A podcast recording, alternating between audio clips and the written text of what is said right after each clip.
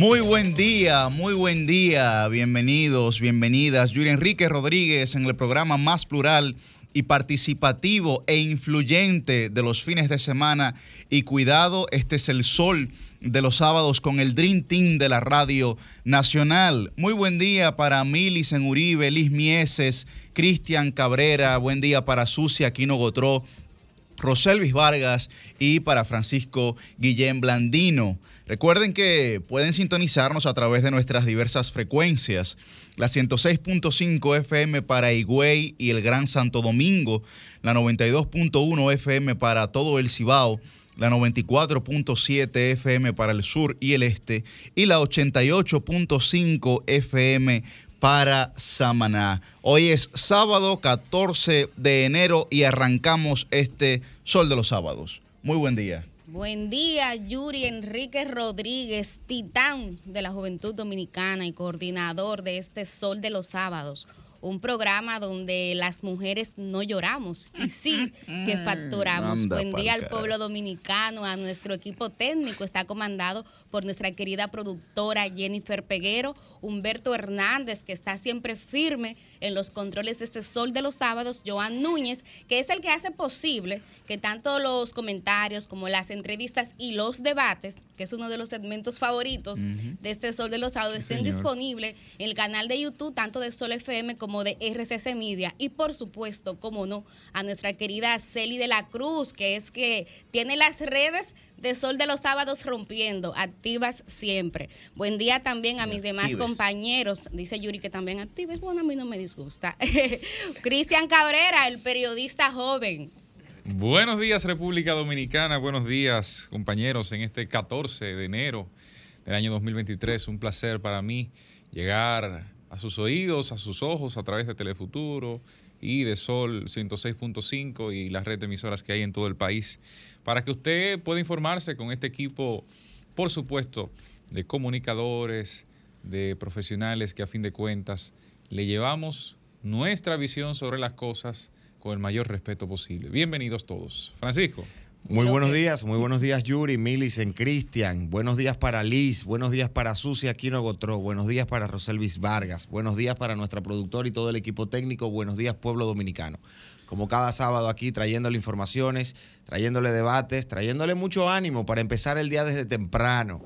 De verdad que un placer estar como, como cada sábado con ustedes y bueno, creo que ya vamos a mitad de enero que junto con septiembre son los meses más largos del año. seguro, seguro. Dicen, que enero y septiembre, entre los dos suman como seis meses. más o menos. Septiembre, porque lo de enero yo lo entiendo, porque está la cuesta de enero, después de uno eh, estar en una actividad festiva en diciembre, en enero hay facturas que pagar. Pero septiembre, ¿por qué, Guillermo? Creo que es un tema sensorial, es un tema de percepción. Aceleración de la, la verdad es que. No, porque también, también recuerden que en, los países. septiembre es el NIE. No, el, ni es Navidad, ni es madre, ni es padre, no hay nada. Eso son las 7 y 9 de la mañana.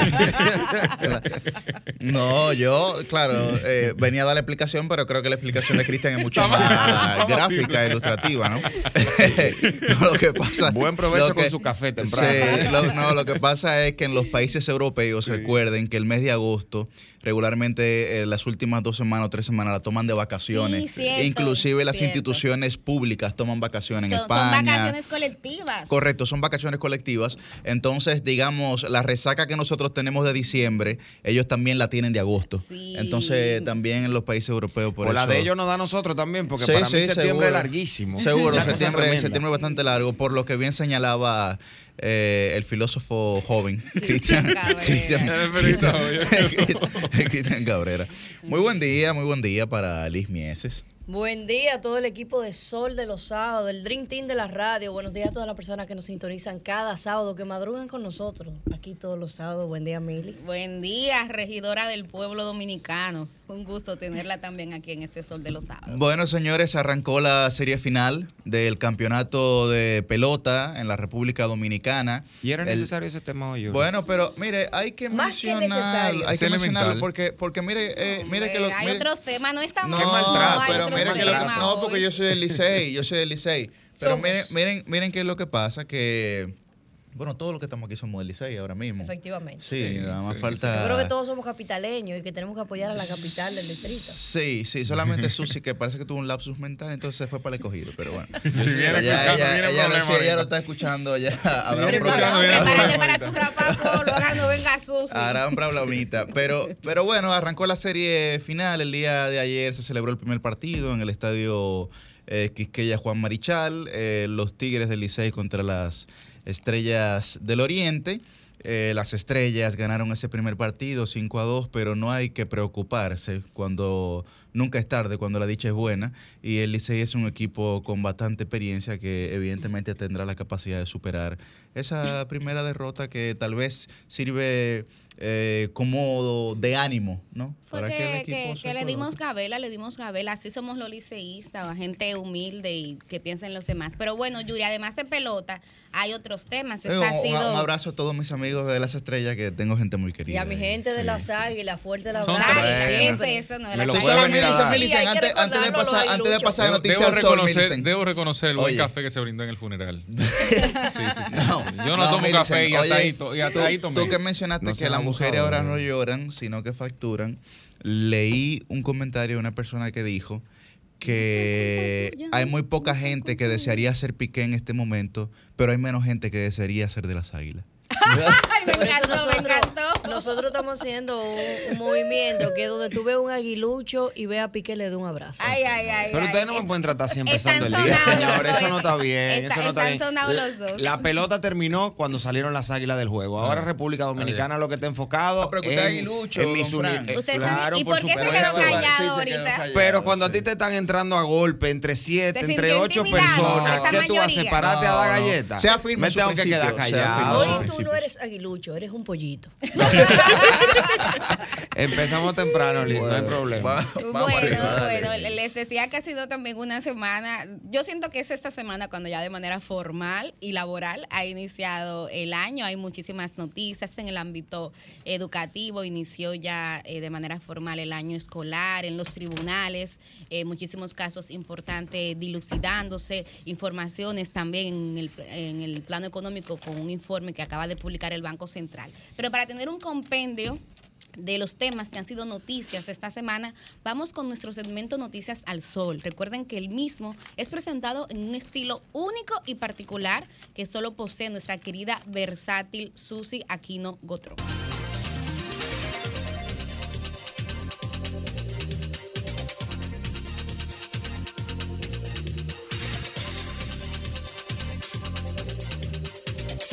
Va- va- vamos a ver, vamos a ver. No, no se puede Mientras decir. estaba en la noticia del sol, eh, se quería formar un poco de debate aquí, pero lo detuvimos para que la gente pudiera también participar, escucharlo. Dígalo uno de los digo, temas, uno de los temas, no, porque realmente no sería prudente. Yuri, con nuestra audiencia. realmente, realmente no sería prudente eh, decir eso que ustedes han mencionado, ¿entiendes? que ustedes extrañan y anhelan. Pero eh, uno de los temas principales de la semana ha sido la controversia entre Shakira y Piqué, y como el Sol de los Sábados también es un espacio joven, nosotros queremos comentarlo el día de hoy, iniciando, ¿no? Eh, mucha gente ha dicho que la, digamos, la repercusión que ha tenido este tema de Shakira en torno a Piqué, antes de ella realizarlo, pues tenía que pensar en sus hijos, ¿no? Mucha gente ha mencionado eso, ¿no? La repercusión que pudiera tener eso, digamos, en, en la actuación o en la conducta de sus hijos. Y por otra parte, las reacciones que pueda generar eso por parte de Piqué, que es la persona a la que ella le dedicó la canción. Mucha controversia, pero yo creo que se queda realmente en una actuación de mal de amores. No sé qué ustedes pensarán. O si lo ven mucho más profundo que eso. Bueno, La mí- repercusión social que se pudiera tener. A mí me, me llama la atención porque Porque aunque ellos son famosos, por eso se ha hecho, digamos, viral. Pero es algo que mucha gente vive en su cotidianidad, ¿no? Eso es exacto, eso es, eso Es algo, algo que mucha gente vive en su humana. cotidianidad, correcto. Yo creo que, que simplemente algunas personas estarán sorprendidos porque eh, Shakira está en, en esta canción, porque hay que decirla, no es la primera canción en la que ella se refiere a su ruptura. Y también hay que decir, o sea, los artistas y las artistas se inspiran de su cotidianidad, se inspiran de lo que ven y de Todo lo que, que viven. Mm. Si ella tiene un corazón roto y tiene causa y tiene nombre Antología y apellido, fue exactamente. 18 años escribió antología. Claro, antología, o sea, claro. esa es Shakira siendo Shakira. Eh, simplemente creo que hay una sociedad en la que todavía no está acostumbrada o le molesta cuando las mujeres tienen machista, actitudes, ¿eh? tienen actitudes que se le adjudican o que históricamente eh, se ha acostumbrado a ver en hombres. Eh, si tiene que pensar uno en sus hijos, bueno, pero Piqué, ¿y Piqué? Pensó en sus hijos. Pensó en sus hijos. Al momento de. Entonces, Y después eh, de. cargarle todo, todo el lado a. Shakira, No, claro. eso, eso es un derecho que la- es un derecho propio de una Claro. relación, post-relación, señores. Cualquier persona tiene derecho a, a sentirse afectado por lo que haya sucedido en una relación. Ella lo expresa en una canción. Creo que fue inteligente de su parte, porque le saca dinero, Claro. eh, le saca posición. Hasta Piqué se benefició de eso. Señores, O sea, hay que- hay que recordar que- Solo, solo, Hay que recordar- solo hay uno que de los contratos no, de publicidad que le cayó a Piqué. Sí, pero es que suficiente para- de la mujer. Hoy por hoy. Sí, es la embajadora de la pero de la y lo que que- ella ha ¿De hecho ahí perdí? y lo Pero- que ella ha ¿De qué hecho ahí y lo que ella ha hecho ahí no es distinto a lo que la mayoría de los hombres hemos hecho en canciones porque vamos a estar claros todas las canciones de desamor que hay prácticamente en la historia Y- y la de- es un llanto es un llanto a la mujer en la No, mayoría no, de los casos Perdón, O sea, pero mira, tú sabes que de esta situación no es machismo ni feminismo no no no es un tema sencillamente de cómo Sentimental, se expresa. emotivo, Claro, correcto. claro que sentimental. sí Porque hay, hay que recordar, pa- Fran, que Shakira en el 2010, cuando estaba este el Mundial de Fútbol, no sé si lo recuerdan, Sí, con la canción esta de Waka Waka, Sí. que fue cuando, digamos, Shakira se comenzó la relación con Piqué. Hay que recordar que Cuando- Shakira... cuando impulsó a que Piqué. Shakira le Le lleva piqué el 10 ojo. años, que Shakira le lleva 10 años a Piqué. Eh, hay que recordar que Shakira, Shakira estaba con una pareja que era de la Rúa, que era su pareja Sí, claro. histórica. Y ella también, digamos, lo de Piqué comenzó como una pequeña aventura. Pero ellos estaban ya divorciándose, Yuri. Deja tu veneno, que Pero, lamentablemente, aunque pero, te salpique, hoy en día ay, es la no, no, no, no, a mí no, no, a mí no, a mí no. Don Fran, Mi- sigue usted, porque... voy a empezar y a cerrar con dos puntos importantes de este tema. El primero es que quienes más trabajo han tenido luego de la canción de Shakira han sido los community managers de Casio. Seguro. que han tenido unos comebacks tremendísimos y han utilizado en sus cuentas de Twitter e Instagram el tema de la canción, el tema del momento, Shakira y Piqué, para eh, promocionarse. Y lo han logrado. De hecho, eh, de la cuenta oficial de Casio, eh, en Twitter podemos leer lo siguiente como descripción de la marca. Quizás no seamos un Rolex, pero al menos no nos han dejado por Clara Chía. Eso, eso para empezar. A ver, el tema yo creo que hay que analizarlo sacando los géneros de por medio. Si esto lo hubiese hecho un hombre, si esto lo hace una mujer, ¿está bien o está mal? La verdad es que siempre hay que apostar por eh, la preservación de los intereses de los hijos, de la familia. Quizás en 10 años lo que hoy pueda sonar como un despecho, lo que hoy pueda sonar como un medio para obtener recursos, para generar views, pues en 10 años sus hijos se lo puedan reclamar a ella o a él o a los dos. Si lo hace un hombre es lo propio. Quizás yo como hijo de padres divorciados que tienen y siempre han mantenido una muy buena relación, creo que hay que preservar eso, porque al final estamos hablando de una familia que se está desuniendo y hay que preservar el interés. Quizás me estoy yendo muy serio y muy profundo con un tema No, que todo el mundo sí. estaba analizando por culpa de la canción que ella misma propuso. A ver, pero cuando tú ves que una persona como Shakira se ve con una familia rota porque este señor Piqué decidió entablar una nueva relación y ella lo deja, pues ella dirá, te me llevaste mi familia y te me estabas llevando mi carrera, porque yo me había convertido en una ama de casa. Entonces yo por lo menos ahora voy a monetizar eso y voy a empezar a despegar otra vez. Habrá que ver, son situaciones muy personales. Pero la verdad es que eso yo creo que no le pega ni a un hombre ni a una mujer. Ahora, las mujeres están muy contentas, sobre todo las mujeres despechadas están muy contentas con la canción de Shakira. Y por otro lado hay quienes critican y dicen Shakira debió haber asumido la posición que ha asumido Jennifer López con todas las rupturas que ha tenido. Jennifer López ha tenido rupturas una tras otra, una tras otra, y ha tenido siempre una actitud mucho más eh, privada. Yo creo que la comparación no es positiva porque yo creo que en este caso Jennifer López se parece más a Piqué que a Shakira. Correctamente. Mira, en, en el caso de, en el caso de esto, yo sí lo voy a decir, claro, yo independientemente, yo lo veo súper bien. Inclusive ha empoderado a diferentes mujeres que se han visto en todas las redes sociales, en todas las noticias. Señores, Shakira rompió récord Sí, en la visualización. Óyeme, récord en, la 24 vis- horas. en menos de 24 horas. Así es.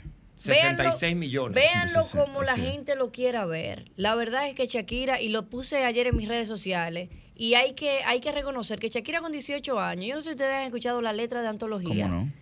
Escribió antología y hoy en día, todavía después de tanto tiempo, está marcando tendencia. ¿Y qué tipo de tendencia, señores? Eso de Casio ha sido un revuelo total a nivel mercadológico, cómo han podido capitalizar y monetizar esta, esta canción. Pero eso es hablando de Casio. ¿Cuánto ha monetizado Shakira hoy en día? Mm. Y la frase que se va a quedar en la mente de todo, de todo el mundo es precisamente con la que iniciamos el debate de que ya las mujeres no lloran, sino que facturan. A- Ahora, mira cómo las decisiones de vida generaron, por ejemplo, la salida abrupta eh, de Piqué de su carrera futbolística, por ejemplo.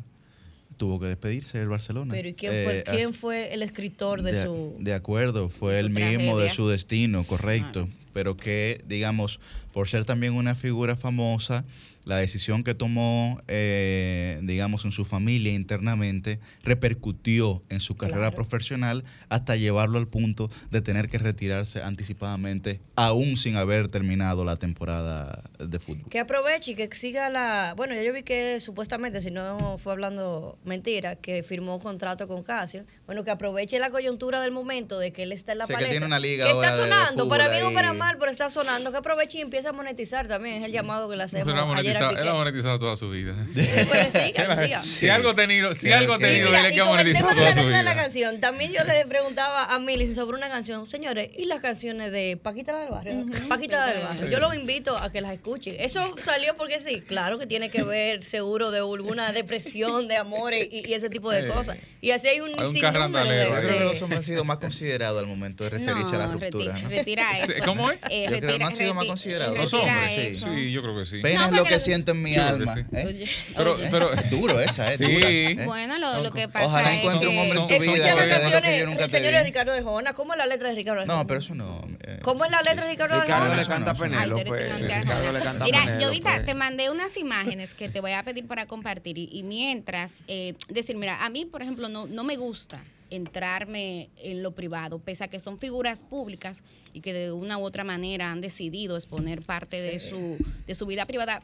Para mí eso no es lo, lo más relevante al momento de hacer estos análisis. Pero ¿cómo no te vas a Siempre meter en me la vida privada si Shakira ya lo dijo en una canción que está viral? Escucha, escucha, porque lo estoy explicando, porque Ah. cómo no me voy a meter en la vida privada y puedo participar del debate.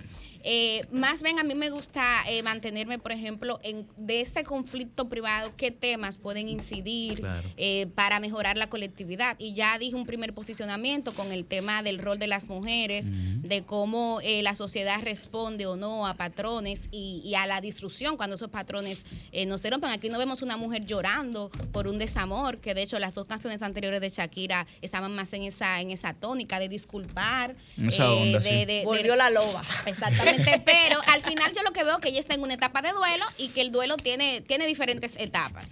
Y por el otro lado, sí, el, el tema de, de los hijos, que yo creo que ahí también se reproduce el estigma de que el bienestar emocional y físico de los hijos es responsabilidad exclusiva de las mujeres. Ese cuestionamiento tan duro que se ha hecho de que Shakira no piensa en sus hijos, también tiene que ver con la imposición eh, a nivel social de un modelo de lo que debe ser la mujer, de lo que debe ser la maternidad y de cuáles deben ser por obligación, no por decisión, las prioridades de las mujeres. Y creo que es, es un, un factor sobre el cual se puede reflexionar. Pero ya por último, para darle la bienvenida formal a nuestra querida Roselvis Vargas. No se vayan del No, tema. no, No, que te no, quiero escuchar. Por último, en mi yo, yo, yo, yo te quiero por, escuchar. por último, en mi turno, le he mandado a, a Llovita eh, para que ustedes puedan Le ver gusta, ¿eh? también.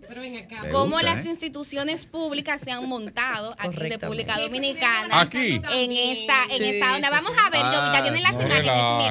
Miren, Llovita les va a ir compartiendo las imágenes. Pero, por ejemplo, eh, Sí, la primera privada. dice, haz lo correcto para que no te salpique la corrupción. Compra y contratación. Es compras y contrataciones públicas.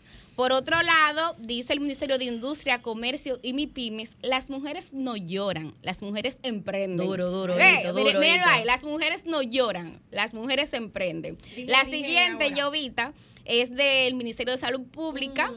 y dice, claramente la depresión existe. Ahí está.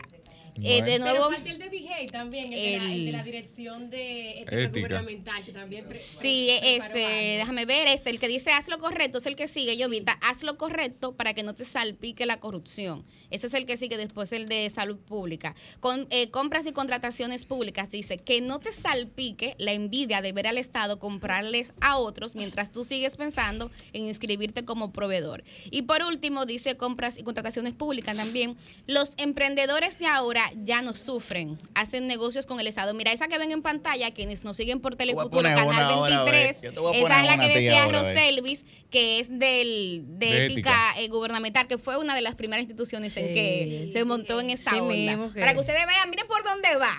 Por dónde va ya ¿Y tú eh, la influencia Shakira. qué opinas en Ya- materia ah, pero usted no venía de- en sintonía. No, en materia de comunicación, de que hayan aprovechado, ¿verdad? Este- este A mí me parece Yo venía bien. dándome, yo venía disfrutando el programa. Mili. A mí, me, déjame a mí me decirte. parece muy Eh, bien, me pues, parece también, muy bien, porque al final eh, parte también de lo que tienen que generar las instituciones es enganche con las audiencias. La y si que- hay un tema y tú eres capaz de, a partir de ese tema, posicionar tu mensaje, a mí se me quedó lo de no, que no te salpique la corrupción. la única o sea, no le veo ningún La problema. La única que a mí me genera. De- de que- pero también se me quedó la lo de claramente la La depresión. única que a mí me genera algún tipo de duda Yo es vengo la en paz este año, yo vengo la en paz.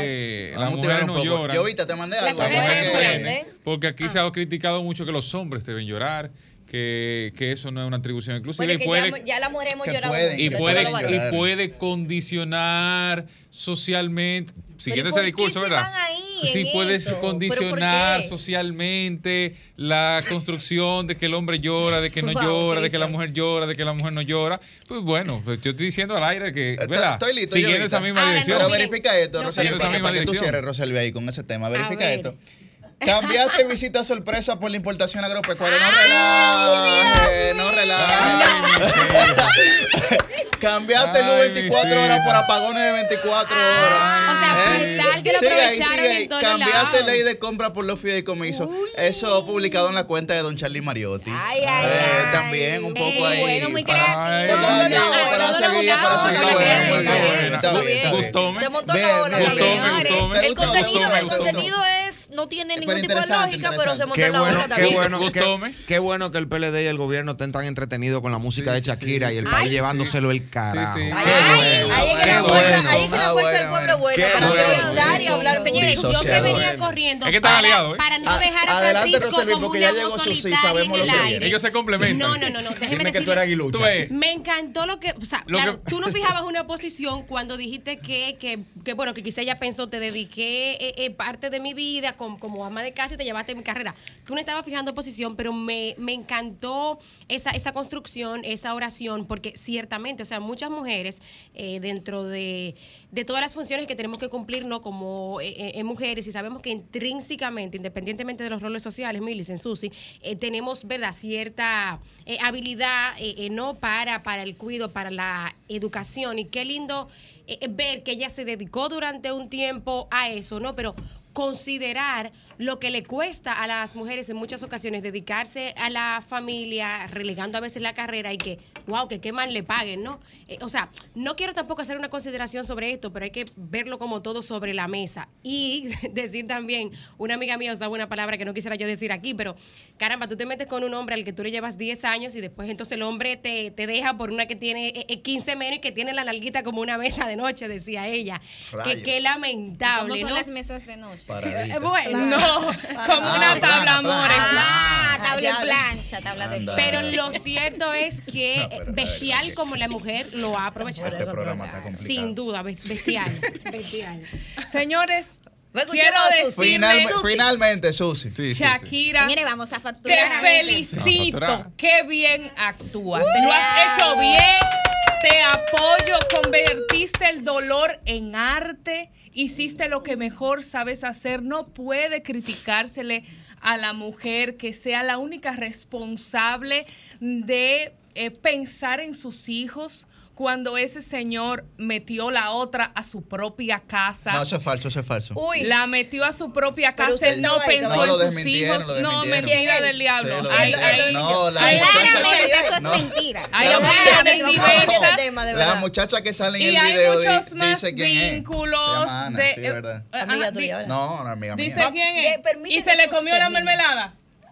Con pan. Y otra cosa. No, ya, ya. Entonces, dime. Yo no estaba ahí, yo no estaba dime, tú no estabas ahí, entonces no defienda lo indefendible. Lo indefendible. Yuri Ahora, Enrique. señores, Shakira es dura. Es Demasiado es muy dura. o sea, lo hizo con altura, sin insultarlo. Yo lo hubiese Sin dicho insultarlo. más. Yo le hubiese dicho más. Sin. No, ¿Cómo él- se él- insulta? o sea, Oh. En la, en la Momento. pausa te voy a poner una canción ¿Qué no- mía qué para no- que tú veas no- cómo ah, se va a tú echar tengas otro despecho, otra categoría de despecho, otra cosa. Pero eso, pero eso, pero eso pero que eso, por la línea. No, él, sabía lo que venía. Él fue mi amigo primero, o está sea que bien, él sabe. Está bien, está bien. Y me alegra mucho que Shakira haya buscado rentabilidad, haya aprovechado las herramientas del marketing en una situación como esta. Qué bueno que la sociedad toda esté en revuelo hablando de esto y, y- y sea un tema de debate y que muchos conservadores quieran rasgarse, rasgarse las vestiduras porque lo peor No, es todo lo que ese señor hizo, otra cosa, sino que Shakira se atreva a quejarse ¿Y qué tiene que- y a decirlo y a destacarlo. Entonces, ella es la mala por simplemente desahogarse. Una mamá deprimida no puede atender a sus hijos de mejor manera. La generación millennial está pagando todas las consultas psicológicas que las generaciones anteriores no se atrevieron a pagar. Eso es verdad. Una mamá que aguanta callada, una mamá que solo llora, una mamá que todo lo permite, es una mamá que le pasa todos esos traumas a sus hijos. Shakira seguro que debe tener un equipo de apoyo psicológico para sus hijos en este momento. Esas situaciones iban a ser públicas de todas maneras. Simplemente la mamá está buscando como mujer, porque primero usted debe como individuo estar bien para poder atender a otra, buscar una salida para poder sacar un poco todo ese daño que ha sufrido simplemente. Bueno, ahí, ahí hemos visto los pareceres eh, de este equipo del Sol de los sábados Team sobre Shakira. esta situación. Team Rolex. Definitivamente Team Shakira, eh, Rolex no sé, porque Sí, sí, verdad, sí, sí, pero sí. Team Shakira, yo aunque soy un poco Team Brutal Casio. la foto que le sacó Casi a propósito de los memes de. Shakira. Ustedes vieron Porque esa tú eres foto Team de Casio. Tú quieres que te algo. un No, porque, porque la batería de un Casio dura más con una relación de Piqué y Shakira. Ay, Dios mío. Entonces- Por gracias. Piqué. Entonces, bueno. Bueno, señores, eh, pasamos ahora a otro tema, porque definitivamente si nos quedamos en este, la tertulia No, llegaría Hasta las 11 de la mañana. hasta las 11, hasta las 11 de la Terminamos bailando ojos así Claramente aquí. podemos Seguro, hablar seguro, seguro. Quisiera Sí. ver los varones Sí. aquí demostrando sus destrezas Mira, de belly yo creo dance que hoy en ojos buen día así. para un break, eh, productora, que los tres caballeros que están aquí no hagan una demostración. Yo creo de- que no son momentos ¿Cómo del año para condicionarlo eh, de esa manera. Entiendo que las Después redes sociales de. Sol de los Sábados necesitan unos reels un poco más Atención, activos. Por favor. Motívense. Para que el público conecte y los caballeros están Francisco en la mejor Los caballeros, disposición. los caballeros inician este sábado y nosotras las mujeres nos comprometemos el próximo sábado. Excelente. Desde que yo me recupere de la rodilla, les prometo. perfecto, yo igual. Bueno, señores. Vamos a hacerlo después de los eh, comentarios. Sí, después de los comentarios lo vamos a hacer. Bueno, se ha convocado, eh, digamos, la sesión extraordinaria de la legislatura hasta el 14 de febrero del presente año, iniciando esta próxima semana eh, de enero, el próximo lunes 16 se ha hecho con la intención de que se aprueben una serie de proyectos que reposan en, el Congreso Nacional de la República, tanto en la Cámara de Diputados como en el Senado de la República. Y esas leyes tienen que ver eh, con diversos temas. Está, está la ley eh, de, de administración pública, La de Está la ley de fideicomiso, Y la ley electoral. Está la ley electoral, está también eh, la ley de régimen de, de administración y disposición de bienes incautados eh, por, por juicios, digamos, eh, de extinción de dominio, etcétera, etcétera. Definitivamente, eh, aunque en mi caso lo tocaré más adelante en mi comentario, definitivamente el Congreso ha sido, digamos, el- la luz donde ha estado eh, toda la observación política durante las últimas semanas, o desde final del año hasta inicio del año. Correcto. Y creo que se ha jugado un poco a buscar el cansancio. Yo lo Tanto que de creo- la- yo lo que creo que el Congreso por primera vez ha trabajado tanto. no creo, no creo que 12 haya sido por primera vez. eh, 11 pero, horas la sesión del miércoles. Poco, im- 11 horas. poco importa lo mucho que haya trabajado si no lo hace de, de forma correcta. poco importa lo mucho que haya trabajado. Puede trabajar todos los días 11 horas y si no lo hace de manera efectiva, igual los resultados no, van a ser nada provechosos para la sociedad dominicana. Aunque ha trabajado mucho, no ha sido un tema de tiempo en este caso. Eso fue dejar la tarea por última hora. No el que más trabaja es más eficiente, da más resultados. Efectivamente, por lo que en el caso de mi comentario principal voy a hacer voy a hacer voy a hacer un llamado sobre la ley de función pública, pero yo creo que la conducta que nosotros hemos visto por parte del oficialismo ha sido de eh, introducir leyes o proyectos de leyes o reformas a leyes actuales que realmente eh, coliden con la Constitución de la República o con nuestra normativa jurídica y que tanto la sociedad, por ejemplo, en el caso del fideicomiso de Propernales, tuvieron que salir eh, los ambientalistas, el grupo Jaragua, la oposición, tanto el PLD, la Fuerza del Pueblo, Opción Democrática, a decir que en una adenda que se le había, digamos, colocado al fideicomiso de Propernales, se pretendía vender o colocar, digamos, en el fideicomiso posible de venta una parte amplia de parques nacionales y de áreas protegidas. Y yo creo que ese tipo de cosas que se meten por debajo de la mesa, que no se sabe, que de un momento a otro y hay que tener ojo avisor, yo creo que no es necesario. No es necesario generar ese tipo de tensiones en nuestra sociedad, mucho menos en un año preelectoral. Pero bueno, en mi comentario es interesante eso de, generar ese tipo de tensiones en años preelectorales. Me acuerdo un TBT Mira, algo yo, que Yo creo, Yuri, siguiendo precisamente del PLD. Hoy no es jueves. siguiendo tu, línea argumentativa con la que eh, coincido plenamente, que el PRM tiene que hacer un uso más responsable de esa mayoría que tiene en el Congreso. El hecho de que, por ejemplo, a estas alturas, ya en un año que sí formalmente es preelectoral, como es el año 2023, es cuando aquí se esté conociendo el proyecto de reforma a la ley electoral, eso coloca unas aprensiones en el marco de lo que debe ser el conocimiento y el debate y la legislación efectiva en, alrededor de un tema que es trascendental, no solamente por la coyuntura electoral que vimos hoy día, sino por las implicaciones que tiene, primero, para la vida partidaria, segundo, para la vida política y tercero, para la vida democrática del país, creo que es un acto de responsabilidad. Coincido con lo que decía Cristian, de que aquí lamentablemente lo importante se dejó para último y ahora, en el marco de esta prisa, y, las prisas legislativas aquí siempre constituyen un elemento de peligro porque hay muchas cosas que se pasan, miren, callado, como dice la canción, se pasan callado y eso disminuye la posibilidad que tiene la ciudadanía, que tienen los medios de comunicación responsables de hacer veduría de procesos que aunque tal vez alguna gente lo ve teórico o abstracto, tienen una incidencia demasiado importante en la vida de la gente. Mira, con relación a lo que ustedes señalan, compañeros, quiero eh, destacar algo en línea con lo que tú señalabas, Millicent dejar todo esto para este momento va a provocar posiblemente que no se logre aprobar nada. ¿Por qué? Porque no hay confianza en periodos como estos de que los procesos puedan darse de la manera adecuada. Siempre hemos visto como eh, los diferentes eh, bandos, los diferentes partidos en el Congreso deben debatir ampliamente eh, cada uno de, los proyectos de las legislaciones, de, lo que van a aprobar de una manera eh, profusa. Y si hay poco tiempo y se están tratando temas precisamente tan importantes como la ley electoral, siempre hay un poco de desconfianza de que en la premura hayan cosas escondidas que vayan a pasar.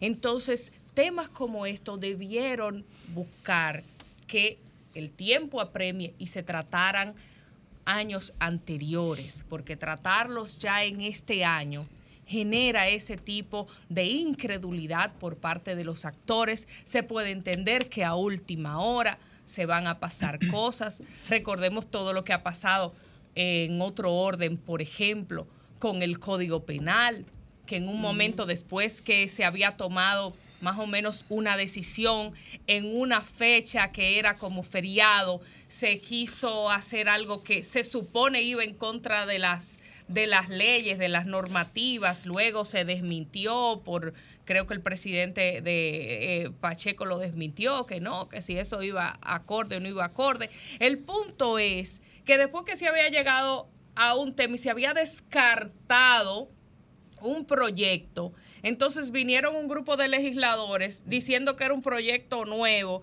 y redactaron prácticamente lo mismo con dos o tres toques y querían aprobarlo por ahí. Entonces, ese tipo de prisas generan esas situaciones. Tú sabes que ahí yo quisiera que hagamos un poco de historia respecto a este proyecto fundamentalmente de fideicomisos. El 28 de febrero del año pasado fue cuando se depositó en el Congreso. Es decir, se ha tenido casi un año completo, dos legislaturas casi completas. Se digo casi completa porque se extendió esta, si no hubiese sido completas. Eh, desde el momento en que el Poder Ejecutivo, con su sello, con la firma del presidente Luis Abinader encabezando el Poder Ejecutivo, con la firma de el consultor jurídico eh, como digamos canal de comunicación entre un poder y otro, este y, otro, y dos proyectos más se depositaron. Luego de que el presidente, en la misma rendición de cuentas del 27, había dicho que se depositaría ese proyecto, refiriéndome al fideicomisos públicos, el proyecto de eh, hidrocarburos y el de contrataciones públicas, la modificación a la ley. Estos tres proyectos, fíjense el destino que han tenido. Fíjense, ninguno ha sido exitoso. Pero ¿por qué no ha sido exitoso? Porque no se tiene la capacidad técnica para discutirlo en el Congreso. No. Eh, no ha sido exitoso porque no se cuenta con, con, digamos, con la cantidad de votos necesarios para que se aprueben. No. No se cuenta porque los partidos han hecho una oposición irracional. No. Los tres partidos han estado de acuerdo con que se aprueben los tres proyectos con que se analicen. Sin embargo, sobre todo el fideicomiso, el fideicomiso que ha sido el gran discutido en todo este momento, eh, desafortunadamente no ha salido, un proyecto que yo creo que va a servir de desarrollo, porque parte de lo que ahí se concentró eh, era en alguna medida lesivo al patrimonio público o a la forma. Entonces, querer aprobar eso, estamos hablando del 28 de febrero, fecha de sometimiento. Mm. El 28 de diciembre, como se quiso en la Cámara de Diputados, es un acto casi criminal. O sea, un 28 de diciembre, cuando los diputados, el mismo Congreso, le entregó la canatica que iban a regalar en, los pueblos, eh, que si los pollos, que si las frutas, y sabían ellos que estaban metidos en sus provincias, los legisladores, es un acto criminal. O sea, porque tú distraes una parte con algo propio de las actividades que se dan en el Congreso para esa fecha y a otra parte la quieres por debajo de la mesa llamar a trabajar en una dirección que vamos, no es que no tengan, yo estoy de acuerdo en que trabajen un 28, un 31 de diciembre si tienen que hacerlo, un primero de enero si tienen que hacerlo. Pero no había necesidad. Pero no, con esa urgencia y esa forma, como se quiso eh, por debajo de la mesa colar un proyecto de esa dimensión, genera una gran cantidad de dudas. Y por eso en ese momento le recomendé al Poder eh, Legislativo que conociera eso el año próximo. O sea, y, agrega que, a que en enero, los primeros días, perdón, Emilicen, pudiera concluir eso, porque si ya estaba si ya estaba de aprobación es porque estaba listo y porque había un consenso. Podía esperar Entonces, ah, no, resulta que el consenso no estaba, algo se colaba, algo se quería eh, eh, Mira, sacar provecho. Susi y Cristian, agreguen a esto el tema ya no de la forma y de los plazos, sino también del fondo. O sea, aquí el gobierno tomó a la oposición y a la sociedad civil, la convocó a unas mesas de relajo, porque ahí volviendo, por ejemplo, al proyecto de ley electoral al que me refería anteriormente, en esas mesas se hicieron consensos y se tomaron decisiones. Y tienen, por otro lado, también en la misma Junta Central Electoral que sometió un proyecto y al final la mayoría legislativa oficialista está tomando decisiones que van de espalda a esos consensos que previamente se habían logrado. Entonces, el tema, por ejemplo, de los tiempos de campaña, de los topes de financiamiento, de la metodología para elegir las candidaturas, son temas que se están pasando con muchísima rapidez y que lamentablemente las decisiones que se están tomando hasta ahora no son lo, más democráticas o no satisfacen las expectativas que tiene la ciudadanía de que aquí cada vez se puede hacer una campaña política que no implique el tener que hacer uso de tantos recursos porque sabemos que eso implica que los legisladores y las legisladoras llegan a la Cámara de Diputados, llegan al Senado, debiendo, debiendo, señores, hasta la vida, comprometidos y comprometidos. Entonces después, intereses. Exactamente. Entonces después queremos legisladores libres. Exacto. Entonces tenemos que cortar el, el mal que paga desde manda. la exactamente el que paga manda. Entonces tenemos que cortar el mal desde la, desde la raíz y lamentablemente esa expectativa correcta que tiene la sociedad dominicana de que eso sea diferente, con este proyecto que se está discutiendo ahora, con esta prisa, lamentablemente no se consigue A o no se garantiza. de- del, del proyecto de reforma, hace justamente, me parece bueno que ayer, hace una semana, que convocaron a representantes de todos los partidos y organizaciones políticas a la comisión que está discutiendo en la Cámara de Diputados el proyecto de reforma a la, a la ley electoral y me parece una, una iniciativa eh, eh, muy buena, sobre todo porque como tú señalas, eh, Luego de que se alcanzaron una serie de consensos en la mesa de discusión sobre el tema electoral en el Consejo Económico y Social, hubo, parece que algunas variaciones en el proyecto que aprobó el Senado, Sí. pero me parece eh, muy bien que la comisión que lo discute en la Cámara de Diputados haya, señores, se sentaron el viernes pasado, eso fue una reunión, un montón de gente ahí, hubo incluso representantes, les digo, de hasta los movimientos y partidos que están en proceso de, de aprobación. Entonces, ojalá como que salga algo bueno de, de lo que se recogió ahí y que finalmente pues los consensos que ya se habían alcanzado, que casi siempre conllevan larguísimas discusiones, pues digamos que de alguna manera, si es lo que conviene, pues eh, finalmente se plasmen en las modificaciones que va a sufrir el, el proyecto, que va a sufrir la ley. Frank, sí. A propósito de la, del depósito de la ley para regular los fideicomisos públicos que se hizo el 28 de febrero del 2022, el día justamente después de la rendición de cuentas del presidente, eh, y que acertadamente mencionaba Cristian, ese mismo día se depositó en, en el Senado de la República la modificación o la propuesta de modificación de la ley de hidrocarburos, al igual que la propuesta de modificación de la ley de compras y contrataciones. Tres promesas de modificaciones que se comprometió a impulsar el Poder Ejecutivo en palabras del presidente de la República. De estas, solamente la ley de fideicomisos públicos ha prosperado ya al final de la segunda legislatura. Hay que recordar que hubo un momento de cuestionamiento por la discrecionalidad con la que se pueden manejar algunos fondos de los fideicomisos públicos. Sin oposición política a la figura del fideicomiso público, hay mucha oposición a lo que la Cámara de Diputados modificó del proyecto que fue enviado por el Senado de la República. Eso es importante destacarlo. ¿Por qué no hubo oposición al proyecto en el Senado? Porque era un buen proyecto. Ahora, las modificaciones que sufrió en la Cámara de Diputados empezaron a despertar las dudas sobre la viabilidad. Pero hay un tema fundamental aquí y tiene que ver con el trabajo que viene haciendo el Congreso. No vamos a poner en cuestionamiento la capacidad, la calidad, el esfuerzo y el sacrificio que hacen muchos de los congresistas que actualmente integran ambas cámaras. Ahora, el Congreso, en su mayoría oficialista, PRMista, se ha prácticamente fusionado con el Palacio Nacional. Las prioridades del Congreso han sido las prioridades del Poder Ejecutivo. Y eso se puede ver porque en el plan de gobierno del presidente Luis Abinader se prometió una ley de silencio administrativo. No se habló de eso. La ley de control jurisdiccional de la administración pública no ha prosperado. La ley de agua no ha prosperado. El código penal no ha prosperado. Y uno se pone a ver una cantidad de leyes que se han quedado a mitad de camino o que ni siquiera se han impulsado. Y uno se pregunta por qué. Hay que tener una visión integral de lo que está pasando entre el Poder Ejecutivo y el Congreso de la República. Las leyes que se están impulsando son leyes que tienen un propósito específico y que responden a una estrategia integral. Y de la integralidad vamos a hablar en nuestro comentario. ¿Por qué integral? Porque usted ve que están impulsando una ley de función pública, de la que hablará Yuri oportunamente, para reducir los requisitos para ingresar a la carrera.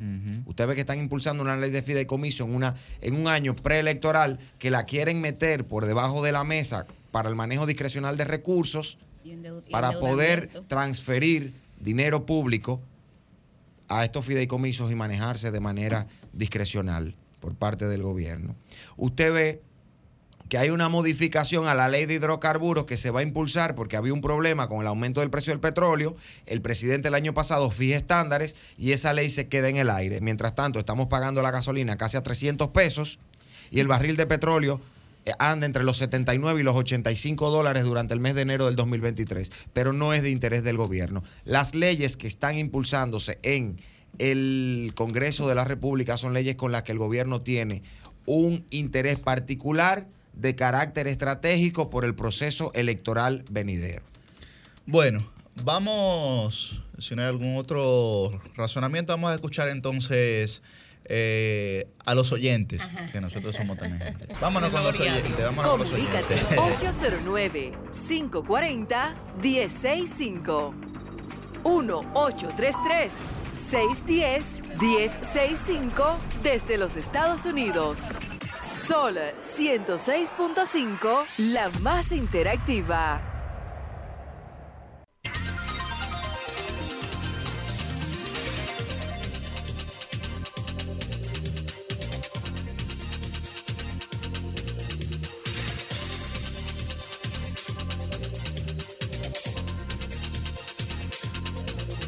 Buen día, su nombre y de dónde está el aire. Rafael de Villa Altagracia. Adelante, Rafael, de Villa. Sí, la pregunta mía es ¿por qué se- se- si Punta Cana se desarrolló con recursos privados, Miche se está desarrollando con recursos privados, eh, Puerto Plata se desarrolló con recursos privados, hay que desarrollar Pedernales con fideicomiso? Es la pregunta. Ahí está, ahí está su pregunta desde Villa. WhatsApp que, que nadie Buen- le interese esa vaina. buen- día, su nombre y de dónde está el aire. Buen día, eh, Yuri. Adelante. Antonio Méndez, Santo Domingo Este. Adelante.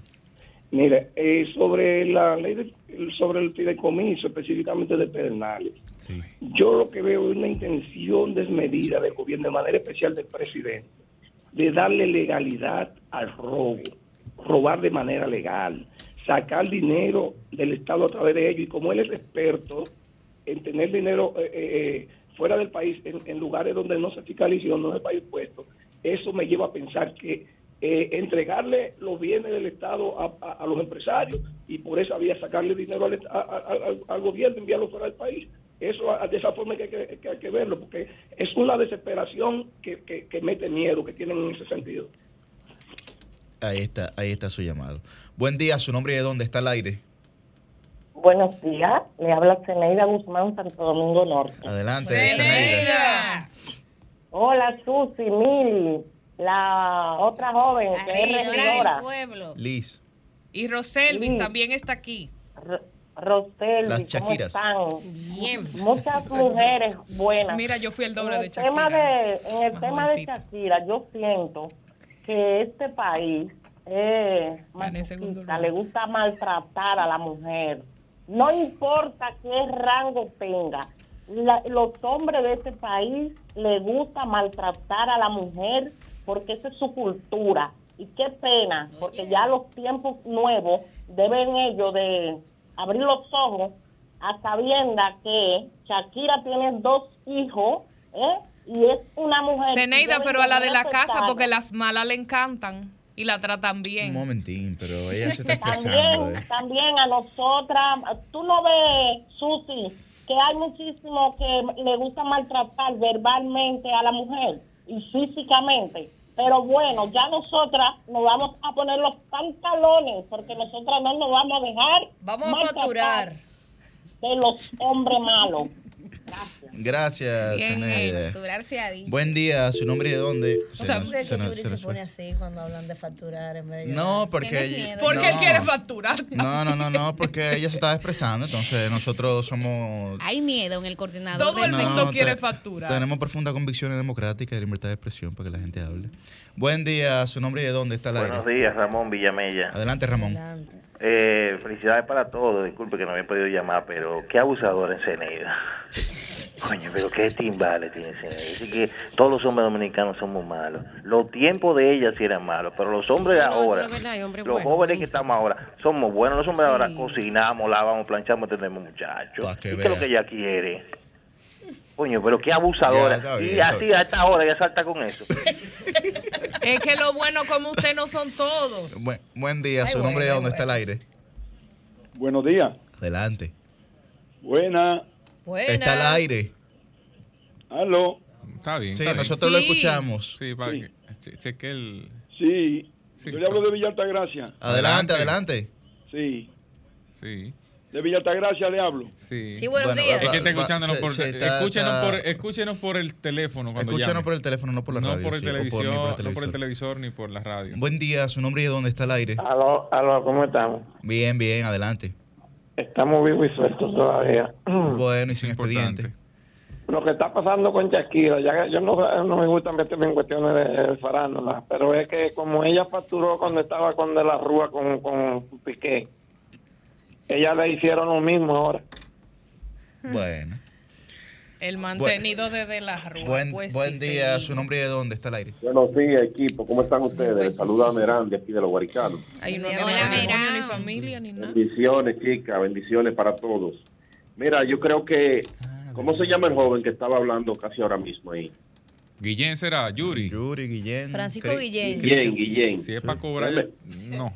Felicitarlo, felicitarlo, pero déjeme decirle que eh, hay que felicitar a los diputados, a los senadores por aprobar esa ley que, que es eso sí beneficia a todo el pueblo. ¿Cuál ley? ¿Cuál ¿Cuál ley? todas? La, eh, se ¿Cuál? promulgó ahora mismo eh, de, de registro electoral. Es muy importante. Ah, de Ah, actas, de las sí, actas, sí, el sí, registro de actas, sí, sí, sí, eso es sí, correcto, eso es señor, correcto. tiene toda la razón. Aprobado. Tiene toda la razón. Eso es una ley que beneficia al pueblo, beneficia al dominicano. Y, es es. una ley que estaba estancada ya hace tiempo. Sí. Y Siempre entonces cuando bueno llegó e- este señor Román Jaque, que fue y se reunió con y le pidió que por favor aprobaran eso para beneficio del pueblo, son cosas que sí hay que apoyarla y apoyamos al presidente de la Junta, al presidente de, de la República y a los senadores y diputados. Pasen muy buenas, muy buenos días. Cambio fuera. La noche a mí me dijo que que en el cielo se anuncia la salida del astro rey. El sol de los sábados, el sol de los sábados, el sol de los sábados, el sol de los sábados. Sol 106.5, la más interactiva. Una emisora RCC Miria. El sol de los sábados,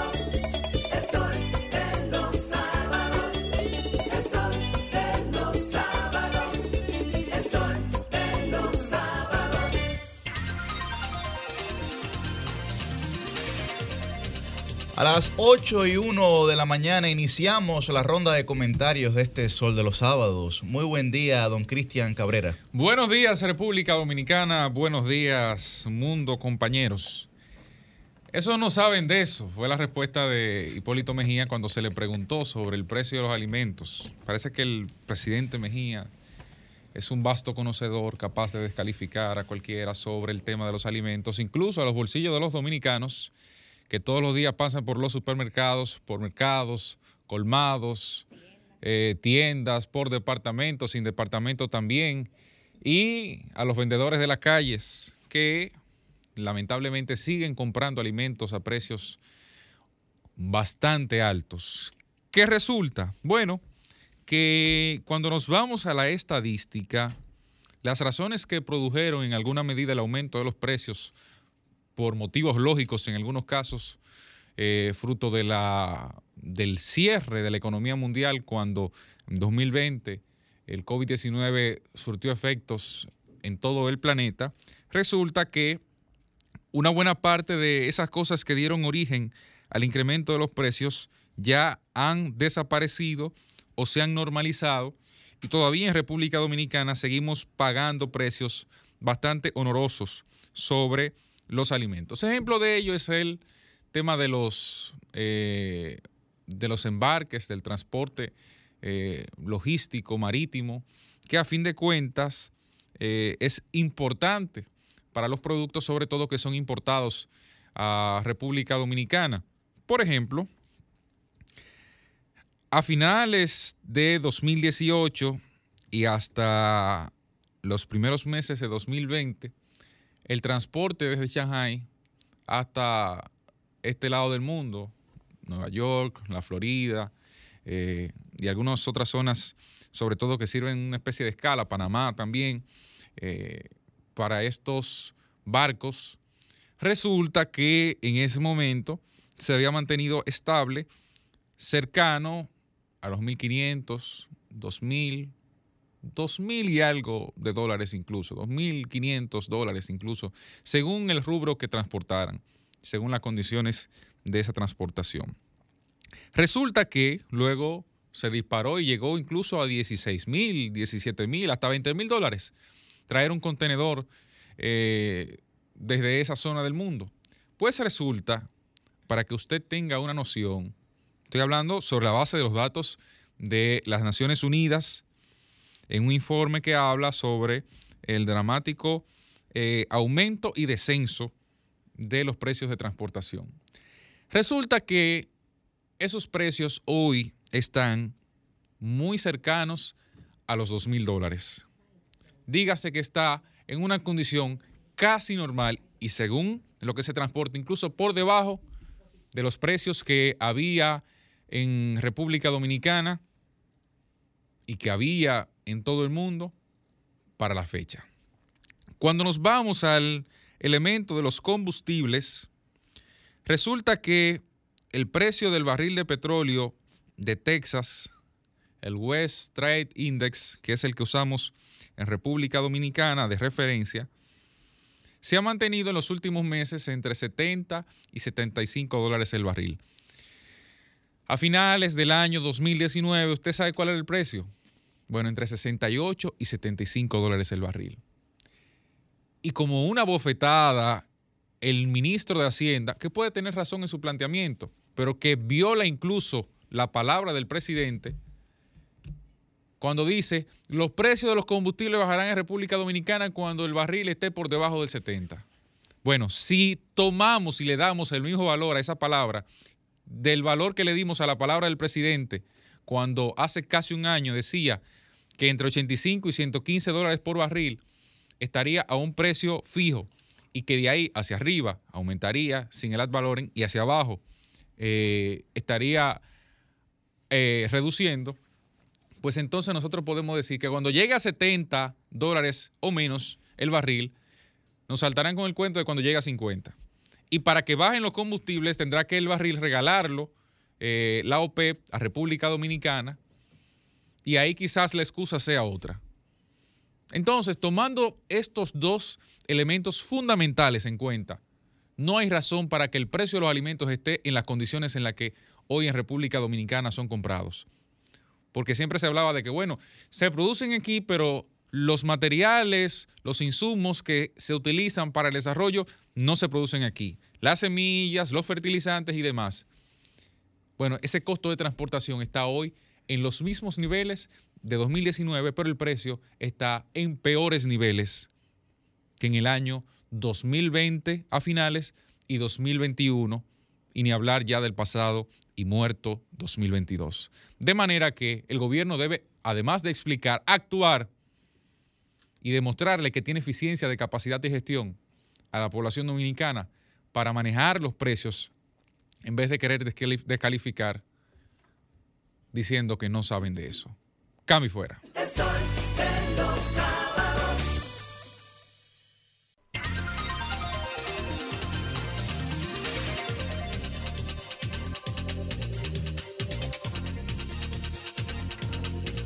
A las 8 y 7 de la mañana continuamos con esta ronda de comentarios y es el turno de Roselvis Vargas. Muy buen día, Roselvis. Buenos días, Yuri. Buenos días, compañeros. Y buenos días a todos los que nos sintonizan a través de las diferentes plataformas y especialmente pues a los que se integran en este momento a escuchar y a sintonizar el programa. Miren, señores, eh, desde el año pasado se venía eh, viendo en los Estados Unidos una especie de guerra entre Estados Unidos y China eh, por la aplicación TikTok, por la red social TikTok. Y ahora esto ha sido, eh, digamos, se han dado golpes contundentes a inicios de este año 2023, pues con una decisión federal del gobierno de los Estados Unidos que prohíbe la, descarga y el uso de TikTok en teléfonos de los empleados públicos, en sus teléfonos institucionales, digamos. Esto luego de que a finales del año pasado eh, ByteDance, la compañía eh, desarrolladora de TikTok, que es una compañía china, admitiera, tuviera que admitir que algunos de sus empleados accedieron, digamos, de manera inadecuada a datos de la aplicación para rastrear a algunos periodistas eh, de algunos medios estadounidenses, entre ellos el Financial Times, eh, varios medios estadounidenses, eh, para intentar dar con las personas que supuestamente podían estar filtrando informaciones a estos periodistas. Traigo este tema a colación porque miren, algunos aquí eh, sabrán que es el fentanilo, pero para quienes no saben, les voy a dar la definición que dan los CDC, que son los Centros para el Control de Enfermedades de los Estados Unidos. El fentanilo, y ya les explico eh, por qué este cruce, el fentanilo, según los CDC de Estados Unidos, es un opioide sintético que es hasta 50 veces más fuerte que la heroína y 100 veces más fuerte que la morfina. Es el responsable de eh, sobredosis mortales y no mortales en los Estados Unidos, de miles de sobredosis.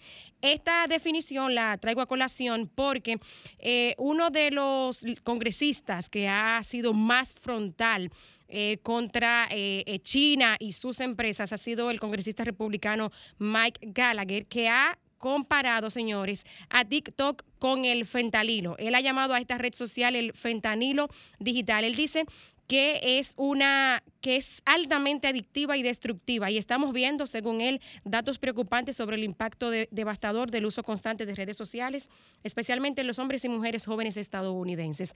O sea, ya no solo ya no solo atacan a TikTok eh, por la filtración de datos que fue propiamente eh, reconocida por la empresa, sino que ahora eh, están atacando, digamos, la adicción que pueda producir la red social en los usuarios.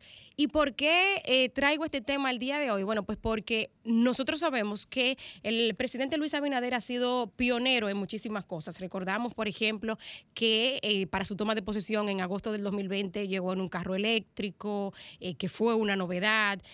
Fue también, creo que el primero, si no uno de los primeros políticos en República Dominicana en crear una cuenta de TikTok. Y ahora esta semana, pues más recientemente, hemos visto cómo se ha integrado a esta red social el presidente de la Cámara Baja, Alfredo Pacheco. Le tengo aquí algunos datos. Pacheco, eh, que me parece que se unió a TikTok el día de su cumpleaños, que fue el pasado jueves o miércoles, tiene ya unos 2.244 seguidores en TikTok. Y el presidente, desde que está en esta red social hasta este momento, pues que acabo de verificar su cuenta, tiene casi 93 mil seguidores. ¿El asunto cuál es? En el caso de estas figuras, claramente, sin nada que ver con que salpique o con que Shakira, claramente en el caso de estas figuras políticas, tienen un equipo, sin lugar a dudas, que debe manejar sus redes. Yo no me imagino a, Pacheco eh, sacando a lo mejor un tiempecito entre una sesión y otra o en algún receso en el hemiciclo eh, para crear videos para TikTok y muchísimo menos al presidente. Esto nos dice que quizá no tienen abierta estas aplicaciones en sus teléfonos personales, sino que lo tienen sus equipos. Eh, pero en muchas ocasiones, que es lo que pasa con, con muchos funcionarios, además de que tienen un equipo que le maneja sus redes sociales, ellos también tienen la aplicación descargada en sus teléfonos, eh, pues para darle seguimiento a algunos temas, porque deben eh, mantenerse informados de lo que está pasando. Entonces, amén de que sea eh, esta llamada guerra comercial que se viene suscitando hace tiempo entre China y los Estados Unidos, que puede estar involucrando el tema de TikTok, amén de esto, hay un hecho cierto y es que la propia compañía eh, de TikTok, la compañía china ByteDance, reconoció que hubo filtraciones. Entonces, en atención a eso, creo que deben eh, nuestros altos funcionarios tener, tener cuidado, ¿no? Para que no vaya a llevarse entre las patas esta situación, eh, datos o cosas delicadas, ¿no? De personas y gente de otros eh, gobiernos afines de un país o de otro, y me refiero a Estados Unidos o a China. Pero mientras se devela todo este asunto, hay algunos datos importantes que hay que señalar de, de todo este asunto. Miren. Eh, me parece bastante llamativo el hecho de que TikTok, que es una red social relativamente joven porque se lanzó en el 2016, eh, tenga, señores, a finales del año pasado se registraba ya con más de un billón de usuarios que habían descargado la aplicación. Esto es realmente mucho, aún queda por debajo de otras redes sociales, pero es realmente mucho en, en el corto tiempo que tiene, frente, digamos, a Facebook, eh, YouTube, Instagram, que tienen más de 10 años. Facebook, por ejemplo, a finales del año pasado eh, reportaba 2.9 billones de usuarios. YouTube reportaba 2.2 billones e Instagram tenía eh, usuarios con la aplicación descargada 1.4 billones, pero para plataformas que tienen más de una década frente a esta que apenas pues se lanzó en el 2016, realmente va bastante rápido esta aplicación eh, china. y reitero, aunque pueda parecer un tema de estar en tendencia y todo lo demás, eh, es muy chulo, muy chulo uno ver a, a- nuestros líderes. Vayan ustedes a entrar, aunque no tengan una cuenta registrada, vayan ustedes a, a entrar a la cuenta del presidente Luis Abinader y van a ver los videos ahí bien, bien chulitos, una forma de uno enterarse pues del quehacer del mandatario de una forma más jovial. Sin embargo, reitero, hay que tener cuidado porque ya hemos visto filtraciones de otra eh, manera y sin duda que las redes sociales en este momento es algo con lo que se tiene alcance a los teléfonos de eh, personas en todo el mundo. Muy chulo por el presidente de la Cámara, Alfredo Pacheco, pero atención, presidente de, de la Cámara Baja, cuidadito con este, con este lío que pues tienen armado China y Estados Unidos con TikTok. Hasta ahí lo dejo. El sol de los sábados.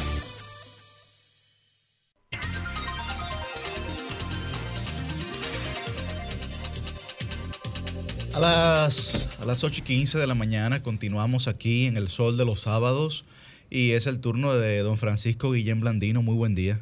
Muy buen día, gracias a nuestro coordinador Yuri Rodríguez. Saludos nuevamente para todos.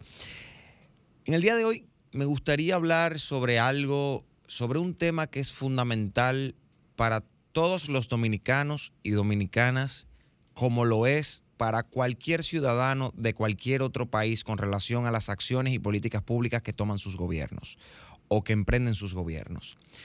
Estamos acostumbrados a que las políticas públicas, históricamente estamos acostumbrados a que las políticas públicas emprendidas por los gobiernos, salvo aquellas que son estrictamente necesarias y que no se pueden hacer de otra forma, se descontinúen cuando hay cambio de incumbente en un ministerio, cuando hay cambio de gobierno y no necesariamente el cambio de una política pública por otra o simplemente el desistimiento en la continuación de esa política pública implica que esa política pública era mala o deficiente o que no estaba dando resultado.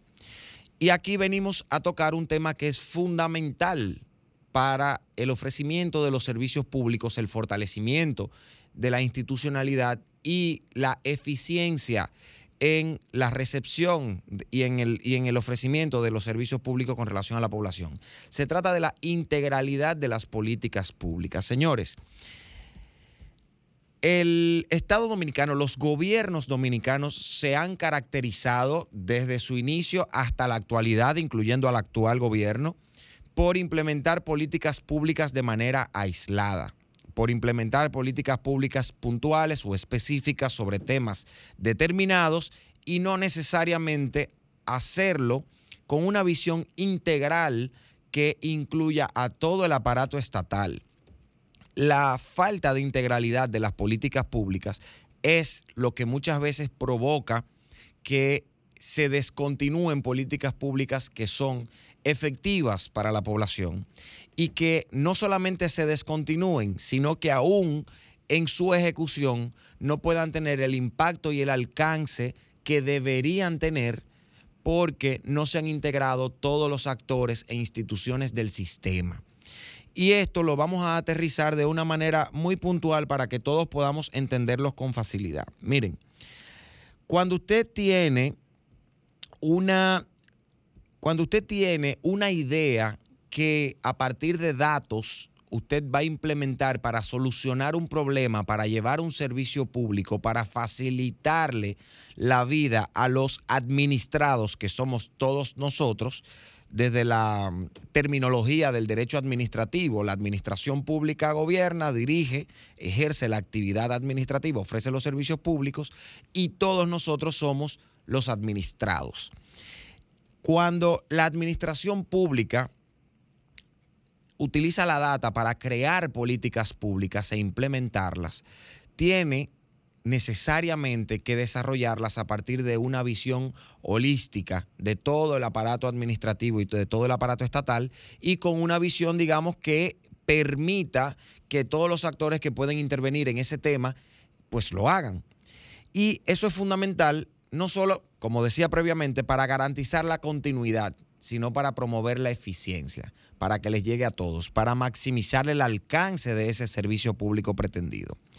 La importancia de las políticas públicas integrales implica que no solo tienen que abarcar a todo el aparato estatal, sino que tienen que estar diseñadas con un enfoque en los derechos humanos. En los derechos humanos porque ya luego de las, eh, los nuevos paradigmas constitucionales y las convenciones internacionales que nosotros hemos suscrito, nos obligan, nos exigen a nosotros como Estado dominicano implementar esas políticas públicas atendiendo en primer lugar los derechos fundamentales de las personas, que es, digamos, el principio y el fin de la función de la administración pública. Las políticas públicas integrales no se pueden limitar a un periodo gubernamental ni a una gestión de un incumbente de una institución. Y sobre todo, las políticas públicas integrales tienen que incluir la participación de la sociedad para que ese concierto de ideas pueda generar el consenso necesario para su continuidad y para su mayor alcance. Cuando hablamos de políticas públicas integrales, y ya vamos aterrizando el tema, estamos diciendo lo siguiente. Si el gobierno le interesa, si a un gobierno le interesa trabajar en el sector de la salud mental e implementar políticas públicas concretas para contribuir a generar servicios públicos de calidad para atender la salud mental, eso no es un tema que lo puede tratar el despacho de la primera dama, la presidencia de la República, el Ministerio de Salud Pública, el Consejo Nacional de Discapacidad o el Consejo Nacional de la Niñez de manera aislada. No se pueden crear programas específicos que maneje una institución para promover las políticas públicas en materia de salud mental, porque la salud mental es un tema que hay que abordarla desde el enfoque de la niñez, desde el enfoque de la violencia intrafamiliar, desde el enfoque de la discapacidad, desde el enfoque de la salud pública, pero también desde el enfoque presupuestario. Entonces, cuando tú vas a tratar un tema como la salud mental y vas a empezar a implementar políticas públicas, tú tienes que coordinar esas políticas públicas con todas las instituciones y sectores que intervienen. Entonces, cuando un despacho de una primera dama, una comisión presidencial o un ministerio como salud pública desarrollan un gran programa que podría ser buenísimo en materia de salud mental, ese programa se desmonta al poco tiempo o no puede tener el alcance deseado porque no han intervenido todas las instituciones del lugar. Cuando tienes un tema como seguridad ciudadana que tiene su origen en los focos de las poblaciones vulnerables que están expuestas constantemente a la agresión de todo tipo, no puedes tratar el tema solamente desde el Ministerio de Interior y Policía y la Policía Nacional. Tienes que meter al Ministerio de Deportes, tienes que meter al Ministerio de Educación, tienes que meter al Ministerio de Salud Pública. Lo mismo pasa con el tema de las drogas.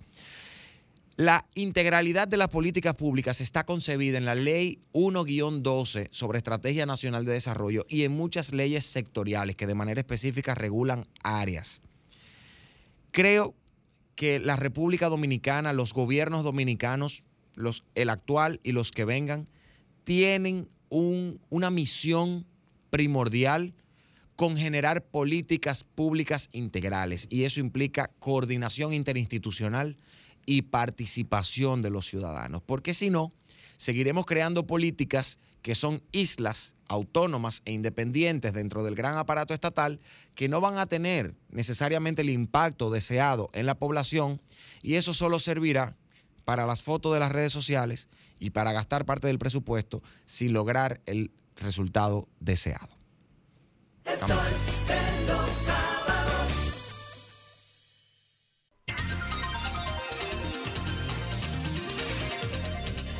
A las 8 y 23 de la mañana continuamos con esta ronda de comentarios del Sol de los sábados y es el turno de la regidora del pueblo. Muy buen día para Liz Mieses. Muchísimas gracias, Yuri. Nuevamente saludar a todo el equipo del Sol de los Sábados y a todas las personas que nos sintonizan cada sábado por aquí en el Dream Team de la radio Sol de los Sábados.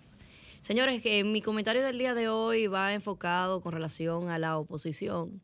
Yo creo que, que soy partidaria de que la oposición es, tiene un rol fundamental en todos los gobiernos porque es lo que hace una balanza mediática, una balanza eh, inclusive gubernamental, para poder eh, nivelar las cosas que a veces se le salen de la mano a todos los gobiernos, no solamente a este, sino a todos.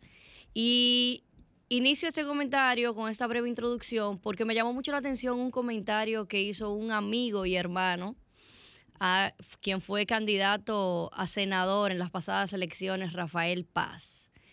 Mi querido amigo Paz hizo un comentario de que aquí en el Distrito Nacional el gobierno del PRM no ha hecho ninguna obra.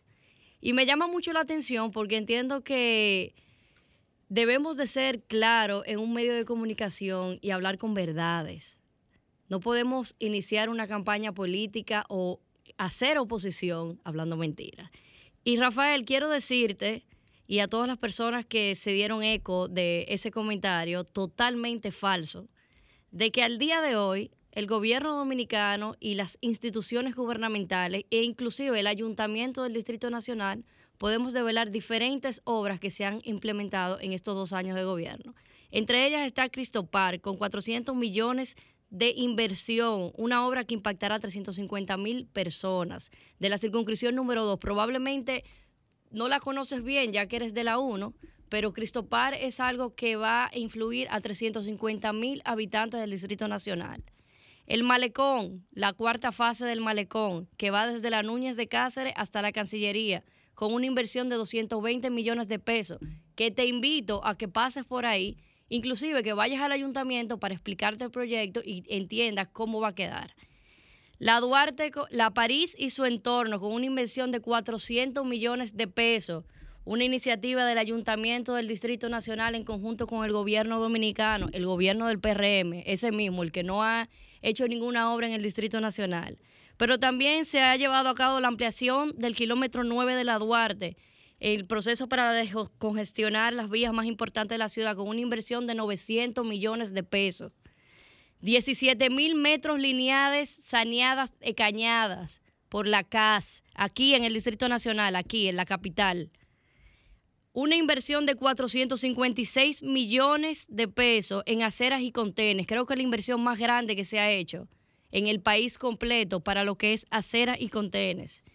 125 parques remozados, que más que remozados han sido reconstruidos completamente. Parques donde le da acceso a, a todas las personas en discapacidad, parques para el disfrute de la gente. Entonces, te hago esa salvedad solamente con esas obras que está haciendo el gobierno del PRM, que está haciendo el gobierno del pueblo dominicano aquí en el Distrito Nacional, porque para hacer oposición tenemos que ser coherentes. Y yo sé que ahora se utiliza mucho el juego de palabras, el juego del hablar bonito, pero todos podemos hablar bonito también para expresar las verdades, pero también para expresar mentiras. Te invito a que hagas un análisis de ese comentario y obviamente que, que los retires porque no es cierto que en el Distrito Nacional no se han hecho obras, por el contrario, yo te puedo asegurar con base de datos de que en estos dos años es donde se ha implementado mayor cantidad de inversión en obras en el Distrito Nacional, tanto del ayuntamiento del distrito como del sector privado y del gobierno dominicano, el gobierno encabezado por Luis Abinader. Y pasando a otro tema breve, quiero emular, quiero hacer un comentario positivo sobre una publicación que vi en unos medios, en un medio tradicional que, que dice adolescentes dominicanos interesados por la cura del cáncer, la diabetes y la esquizofrenia. Esto fue, dice así, perdón. Adolescentes de 17 años de edad formaron parte de la delegación dominicana que participó en las Olimpiadas de Centroamérica y el Caribe de Biología 2022 de los cuales donde el estudiante Ashley Yapor Colón, de sexto de secundaria del Centro Educativo Belén en Nagua, ganó medalla de bronce. Los jóvenes, los jóvenes de diferentes partes del país comparten intereses por estudiar y participar en proyectos que contribuyan a la cura del cáncer, la diabetes, la esquizofrenia, la clonación humana y la biomedicina y la bioingeniería. Quiero saludar eh, este tipo de publicaciones. Creo que las cosas buenas se dicen. Creo que hay que impulsar todos estos jóvenes que tienen esa fijación por este tipo de materias, por este tipo de que son materias bastante complejas y felicitarla a Ashley por esa medalla de bronce en estas Olimpiadas de Centroamérica y también invitar a todos los jóvenes a que se empapen más en estos temas y que participen. Cambio fuera. Son 106 106.5. El sol de los sábados, el sol de los sábados, el sol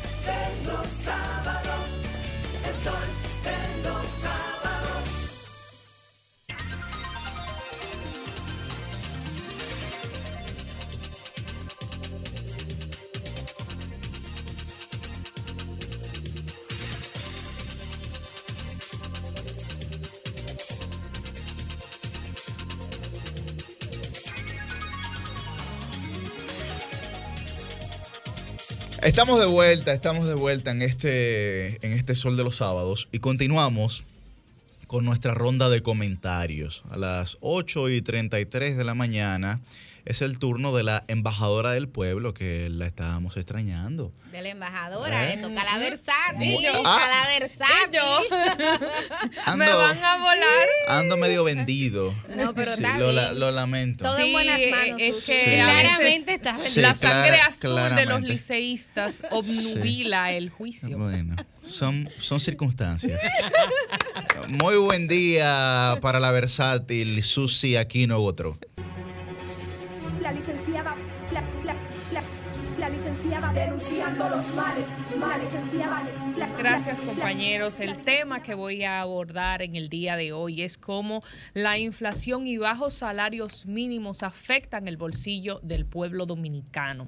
En relación a esta información sale un reporte de Bloomberg Línea de que República Dominicana tiene el tercer salario mínimo más bajo de toda la región, superado por eh, en primer lugar el, salario mínimo más bajo es el de Venezuela y luego el de Argentina y en tercer lugar el, de República Dominicana. Podemos ver la gráfica que le hemos enviado a eh, equipo eh, de producción de este programa y el equipo técnico y ahí vemos el orden en el cual están los países colocados del estudio que se realizara hablando sobre cómo se encuentra este ranking de salarios mínimos. Según este estudio, en el país el salario mínimo es de 11.500 pesos, equivalente a 205 dólares. El más elevado es el de Costa Rica, con 603 dólares. ¿Y por qué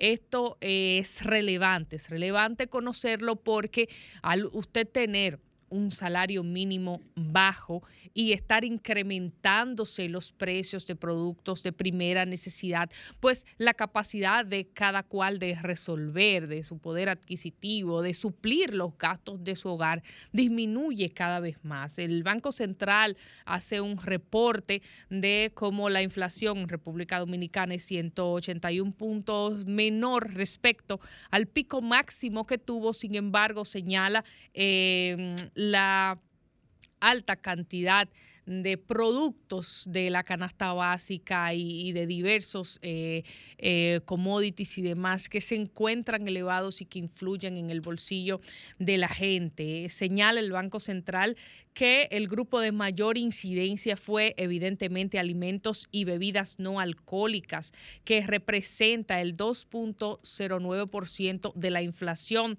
general del mes pasado, del mes de diciembre, y hablan específicamente también del transporte, de bebidas alcohólicas y tabaco. En cuanto a la canasta básica, quiero señalar que, eh, bueno, los plátanos que hablábamos de ello la semana pasada, eh, los plátanos verdes un 14.13%.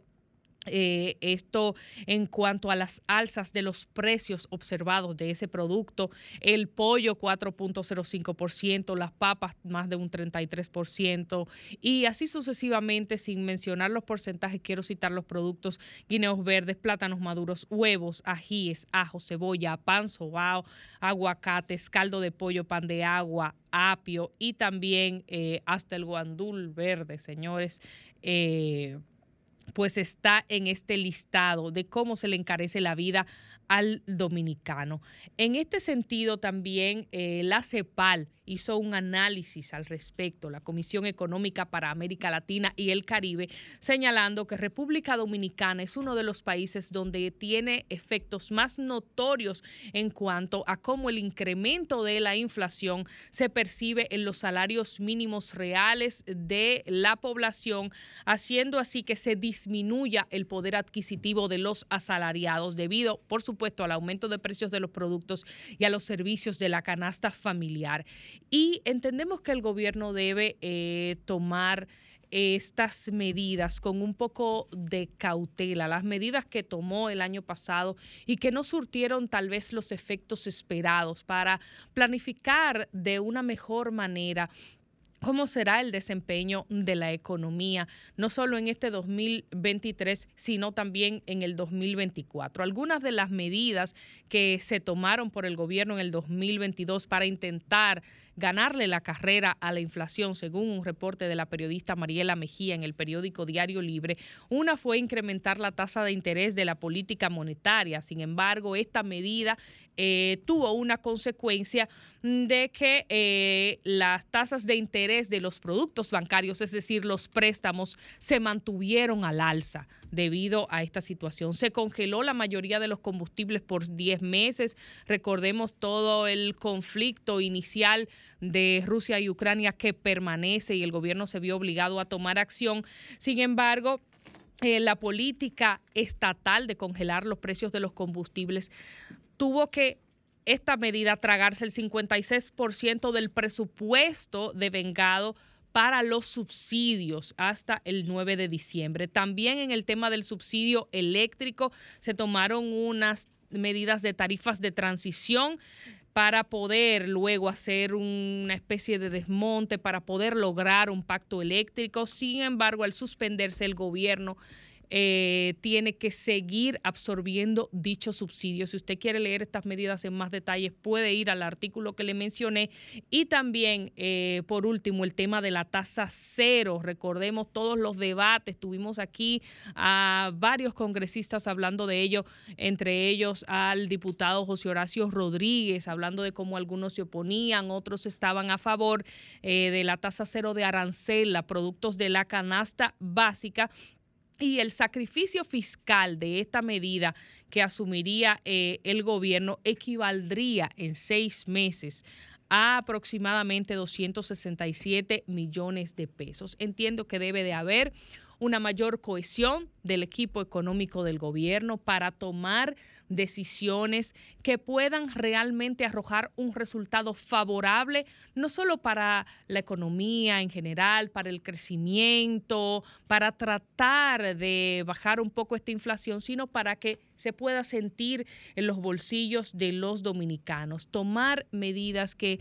las consecuencias intenten ser menos nefastas para cada uno de los dominicanos y ponerse ponerse un poco más de acuerdo, que a veces en algunas de estas decisiones algunos funcionarios decían una cosa y otros funcionarios decían otra y a veces se veía un poco contradiciendo incluso hasta el presidente de la República. Esperemos que se tomen mejores decisiones en República Dominicana porque no podemos seguir siendo un país con el tercer salario mínimo más bajo de la región y que esto siga impactando de manera negativa en la capacidad, en el poder adquisitivo de los bolsillos de los y las dominicanas.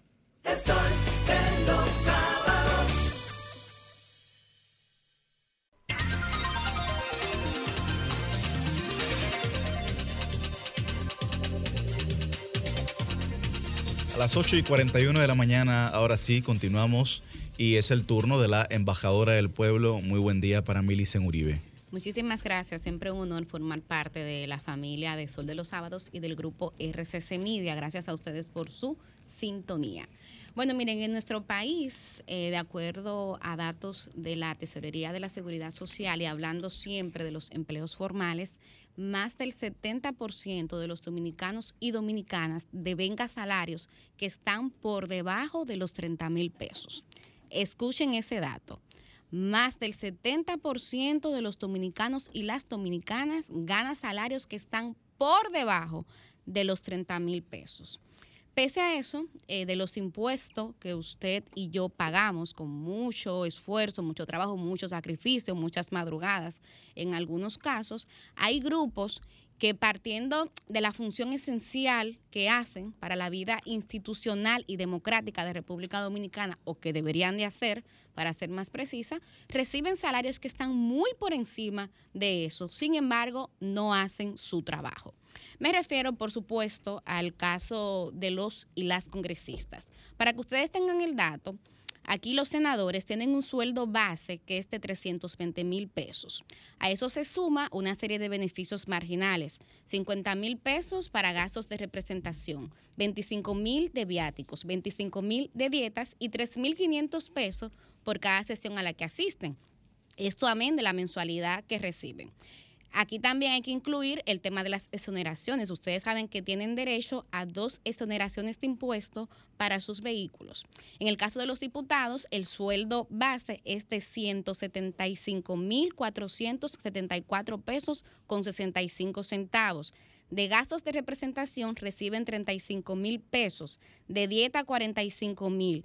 Y este monto incluye también los viáticos por comisiones y sesiones, que al igual que los senadores lo reciben y también cuentan con el beneficio para exoneraciones de impuestos para traer vehículos. Aquí no está incluido el, la- le- bueno, el ingreso que reciben por lo que se conoce popularmente como cofrecito o barrilito, que ellos le llaman Fondo de Compensación Social. Pero ¿qué- ¿cuál es el punto de esto? A uno inicialmente, si cumplen con su trabajo, uno entiende que la democracia tiene un precio, tiene un costo y que lo que se hace en democracia más que un gasto es una inversión. Pero ¿qué es lo que pasa y por qué yo le traigo este tema comenzando así el año? Bueno, porque pese a esa desigualdad que existe entre lo que perciben estos legisladores y legisladoras y lo que percibe la gran mayoría del pueblo dominicano, hay una falta de correspondencia entre lo que se le está pagando y el trabajo que están haciendo. Y a las pruebas me remito para muestra un simple botón, un caso reciente. Lo que pasó en este Congreso y específicamente en la Cámara de Diputados con la discusión del proyecto de fideicomiso pro desarrollo de Pedernales es algo que a cada dominicano y cada dominicana que ama y a la que le duele este país tiene que prestarle atención. Miren esto, escuchen esta correlación de hechos. Por un lado, el sector ambientalista representado en Grupo Jaragua, así como también en la coalición para la defensa y preservación de áreas protegidas en el país, hace una denuncia de que con la adenda número 3 se estarían adicionando al el fideicomiso de, eh, de Pedernales unos 6 millones de áreas que corresponden a área protegida. El diputado José Horacio Rodríguez, diputado al fin, aprovecha la sesión en la que se está discutiendo esta adenda y hace la denuncia. Pone la voz de alarma de que eso no se corresponde. O sea, eso es una violación fragante de la ley 64-00, que es la ley de medio ambiente y áreas protegidas. Sin embargo, ¿ustedes saben cuál fue la respuesta que recibió esta voz de alarma? Descalificaciones, inclusive hasta de índole personal contra este diputado. Hubo muchas voces del sector oficialista que lo que se dedicaron fue a justificarlo todo. Porque sí, lamentablemente en ese Congreso hay gente que se olvida de que fue elegido por representantes que son a los que tienen que rendirle cuenta y se convierten en un sello gomígrafo del Poder Ejecutivo o del gobierno de turno. Todo lo que sale de Palacio lo santifican y lo aprueban y no se atreven a usar su criterio personal para cuestionar lo que ahí está pasando. Y eso era lo que se pretendía hacer en Pedernales. Pero ¿saben lo que pasó? Oh, el Poder Ejecutivo representado por el ministro de Medio Ambiente, Miguel Seara Hatton, y por el ministro de la Presidencia, Joel Santos, se reúnen con el sector ambientalista y se dan cuenta que tenían razón. Porque ante una denuncia, ¿qué es lo que tienen que hacer las autoridades? Investigar. Aquí la respuesta no puede ser la descalificación siempre, inclusive descalificación personal, ante cualquier voz de alarma o un hecho, porque o se descalifica o se dice, eso es la oposición, eso es la oposición que tiene una campaña montada. No, resulta que tenían razón y responsablemente, y es algo que reconozco, porque aquí lo que está bien está bien, el gobierno, sí, el gobierno de Luis Abinader, escuchó al sector ambientalista y echó para atrás, quedando muy mal parados todos los oficialistas que el día anterior apenas en el Congreso habían dicho que eso estaba bien, que eso no había nada que arreglar, que todo estaba perfecto. Señores, de verdad, miren, como una tarea importante para este 2023, nosotros tenemos que incluir aquí, mejorar la representación en el Congreso. No puede ser que haya gente ahí que recibe salarios lujosos y que no se da la tarea ni siquiera de revisar lo que está aprobando o por lo menos usar su cerebro para cuestionar lo que allí pasa. Porque si al final vamos a tener un Congreso que se va a limitar a simplemente darle que sea todo lo que mande el Poder Ejecutivo, entonces para eso no quedamos solamente con Poder Ejecutivo. Pero en la teoría básica de la democracia como sistema implica que haya un contrapeso de poderes, que haya un balance. Y yo quiero llamar la atención sobre eso porque este es un año preelectoral.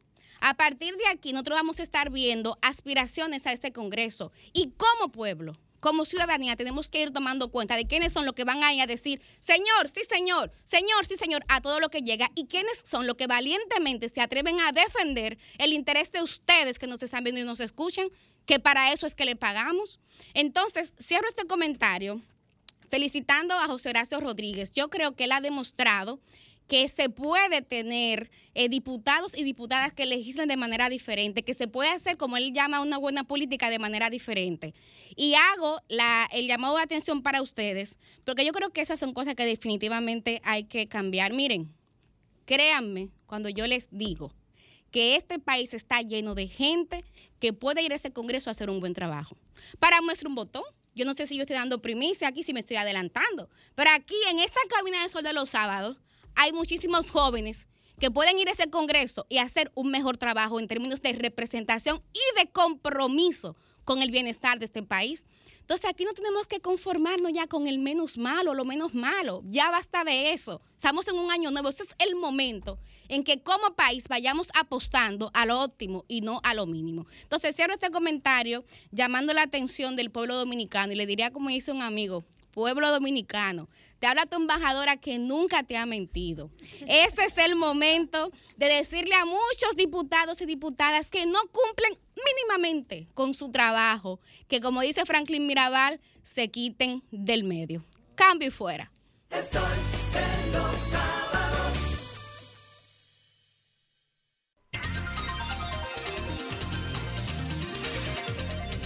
8.50 de la mañana en este su espacio El Sol de los Sábados. Ya el turno al bate que sí agarró la mascotica peligrosa para el momento de su comentario. Cedemos la palabra a nuestro coordinador Yuri Enrique Rodríguez.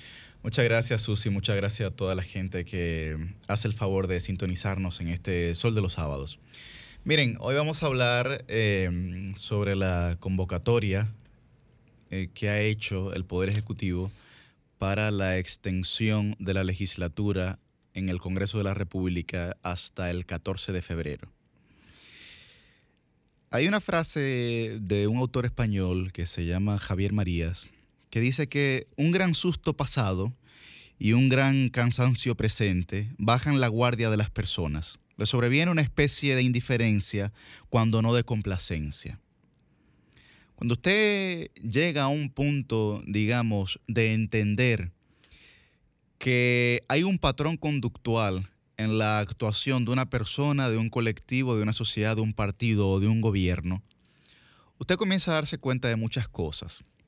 ¿Por qué digo esto? Porque el Congreso ha sido el epicentro de la política eh, desde finales del año pasado hasta eh, el día de hoy. Y lo recalcábamos porque ha estado la atención, digamos, por la ley de fideicomiso público, la ley de fideicomiso propedernales, la ley ele- electoral, etcétera. Bueno, en esa extensión que ha solicitado el Poder Ejecutivo de la legislatura, ese decreto señala proyectos de importancia para tratar en esta extensión.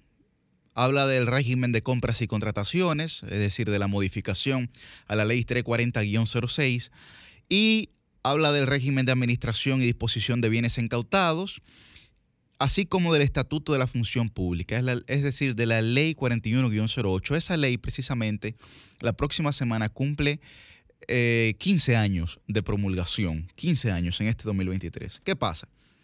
La propuesta de modificación a la Ley de Función Pública busca ingresar a más de 100.000 servidores públicos a la carrera administrativa sin concurso de oposición, sino con una evaluación del superior inmediato. ¿Qué quiere decir esto? ¿Qué quiere decir esto? Que personas que ya están dentro del, del- del servicio público, dentro de la función pública, serán única y exclusivamente los que serán evaluados no a través de un concurso de oposición, sino a través de una evaluación de su superior inmediato para poder ingresar a la carrera administrativa. Cuando nosotros hablamos de un concurso de oposición, nos referimos a un concurso en, el que cualquier persona, tanto si esa persona está dentro de la función pública o si es un ciudadano común y corriente que cuenta con las capacidades suficientes como para adquirir una de esas posiciones, cualquiera de los dos pudieran participar. En este caso, estamos hablando de un concurso sin oposición. Esto representa un retroceso mayúsculo, mayúsculo para la República Dominicana. De hecho, cuando se estaba eh, realizando la ley 41-08, un informe del Banco Interamericano de Desarrollo decía que la República Dominicana tenía que pasar, de hecho, a los concursos de oposición. Porque si usted revisa todas las administraciones públicas de Iberoamérica, usted se va a dar cuenta que en todas, que en todas, la modernización, la efectividad, pero además la transparencia, ha pasado por los concursos de oposición. Pero no solamente esto, señores. En esa propuesta también de reforma, la ley 41-08, hay una remoción de cargos específicos que no necesariamente tendrán que ser de carrera administrativa para ser ocupados, sino que serán puestos de confianza o de libre remoción. Los puestos de confianza, ustedes saben cuáles son, lo que decía la ley. Los asesores, el, el director de gabinete o el jefe de gabinete, por ejemplo, evidentemente, esos son puestos de mucha confianza del incumbente de una institución. Pero ustedes saben ahora cuáles van a ser puestos de confianza. El director jurídico, el director administrativo y de finanzas, el director de tecnología, el director de recursos humanos. Pero hay algo aquí, señores, que exceptuando la dirección de recursos humanos de las instituciones públicas, todos los otros que yo mencioné, el director jurídico, el administrativo y financiero y el de tecnología, ustedes saben que son miembros de la comisión de compra y contrataciones de una institución. Son los que representan el balance dentro de esa comisión donde el incumbente de la institución también es parte. Ahora esos puestos son puestos de confianza del incumbente. Y esos mismos puestos de confianza son los que formarán parte del de, eh, comité de compra y contrataciones. ¿Dónde queda la transparencia? Porque aquí lo que estamos apelando es hacia la pleitesía eh, administrativa de nuestras instituciones públicas. Entonces estamos hablando de una ley o de un- un- una reforma que fue una de las 12 leyes, de las 12 reformas que se presentaron en el Consejo Económico y Social. Pero en el Consejo Económico y Social no se llegó a ningún tipo de acuerdo ni con, la, ni con la oposición ni con la sociedad civil por parte del oficialismo para la reforma de esta ley. Y como quiera, a pesar de eso, la llevaron ante la Cámara de Diputados para que se reformara. Entonces, uno se pregunta, ¿qué se pretende con esto? Porque lo que yo mencionaba al principio de apelar al cansancio es porque la costumbre hace milagros. Y entonces parecería que hay una apuesta directa hacia el cansancio. Hacia el cansancio primero de la sociedad, porque esto es un tema bastante técnico y yo tengo que hacer aquí un ejercicio pedagógico para que la gente entienda lo que esto significa. Y luego, y luego al cansancio de las fuerzas políticas y de los propios legisladores. De que digan, no, no, no, vamos a salir de esto ya y vamos a aprobarlo como se ha propuesto sin ningún tipo de miramientos. Pero preocupa, preocupa también la ausencia al menos de rubor por quienes han propuesto esta modificación. Entonces, yo no sé si se comprende cómo esta, eh, eh, se podría llamar, cómo esta contrarreforma eh, puede repercutir en la administración pública en el futuro. Porque lo que nosotros estamos hablando es que los servidores públicos son los garantes de que haya un servicio público efectivo en las instituciones públicas del Estado, en la sociedad dominicana. Y cuando nosotros estamos hablando de eso, es cómo afecta directamente ese acceso a servicio público en la calidad de vida de la gente, para que la gente eh, comprenda más llanamente a lo que yo me estoy refiriendo. Entonces, bajo ninguna circunstancia, nosotros podemos permitir, podemos permitir, y hay otros elementos técnicos que pudiera seguir mencionando, pero estos son los más claves para que la gente pueda comprender de forma sencilla lo que se está intentando hacer con la ley de función pública 41-08, que es verdad que es una ley que al cumplir 15 años puede modificarse, puede reformarse, pero no sobre la base de contravenir los principios estatutarios, jurídicos y constitucionales que dieron concepción a esa ley porque lo que nosotros estaríamos haciendo es entonces negando una serie de reivindicaciones que se habían logrado para la administración pública, intentando que una serie de personas no capacitadas accedan a la administración pública de forma irregular. Entonces es intentar legalizar la irregularidad de los procesos administrativos en la función pública. Entonces yo creo que esa no es la forma. Y yo creo que no se puede defender lo indefendible. Nosotros tenemos una responsabilidad como sociedad, como comunicadores, y yo espero que los congresistas actúen a la altura de las circunstancias. Porque muchas veces, como bien ya hemos señalado en este espacio el día de hoy, los congresistas no están a la altura de la ciudadanía. Y no podemos intentar modificar leyes, por más técnicas que sean, sobre el atrevimiento de la ignorancia o la manifestación de la ignorancia de gente que realmente no está empapada sobre estos temas.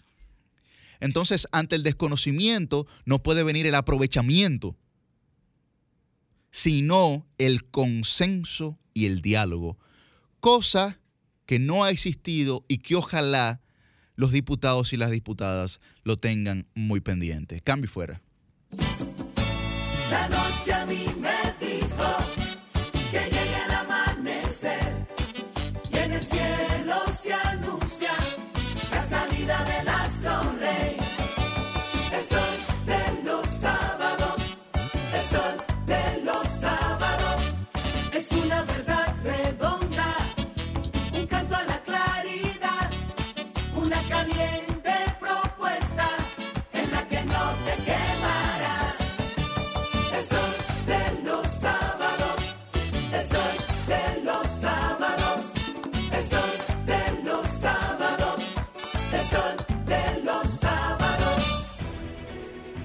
Sol 106.5, la más interactiva. Una emisora RCC Miria. El sol de los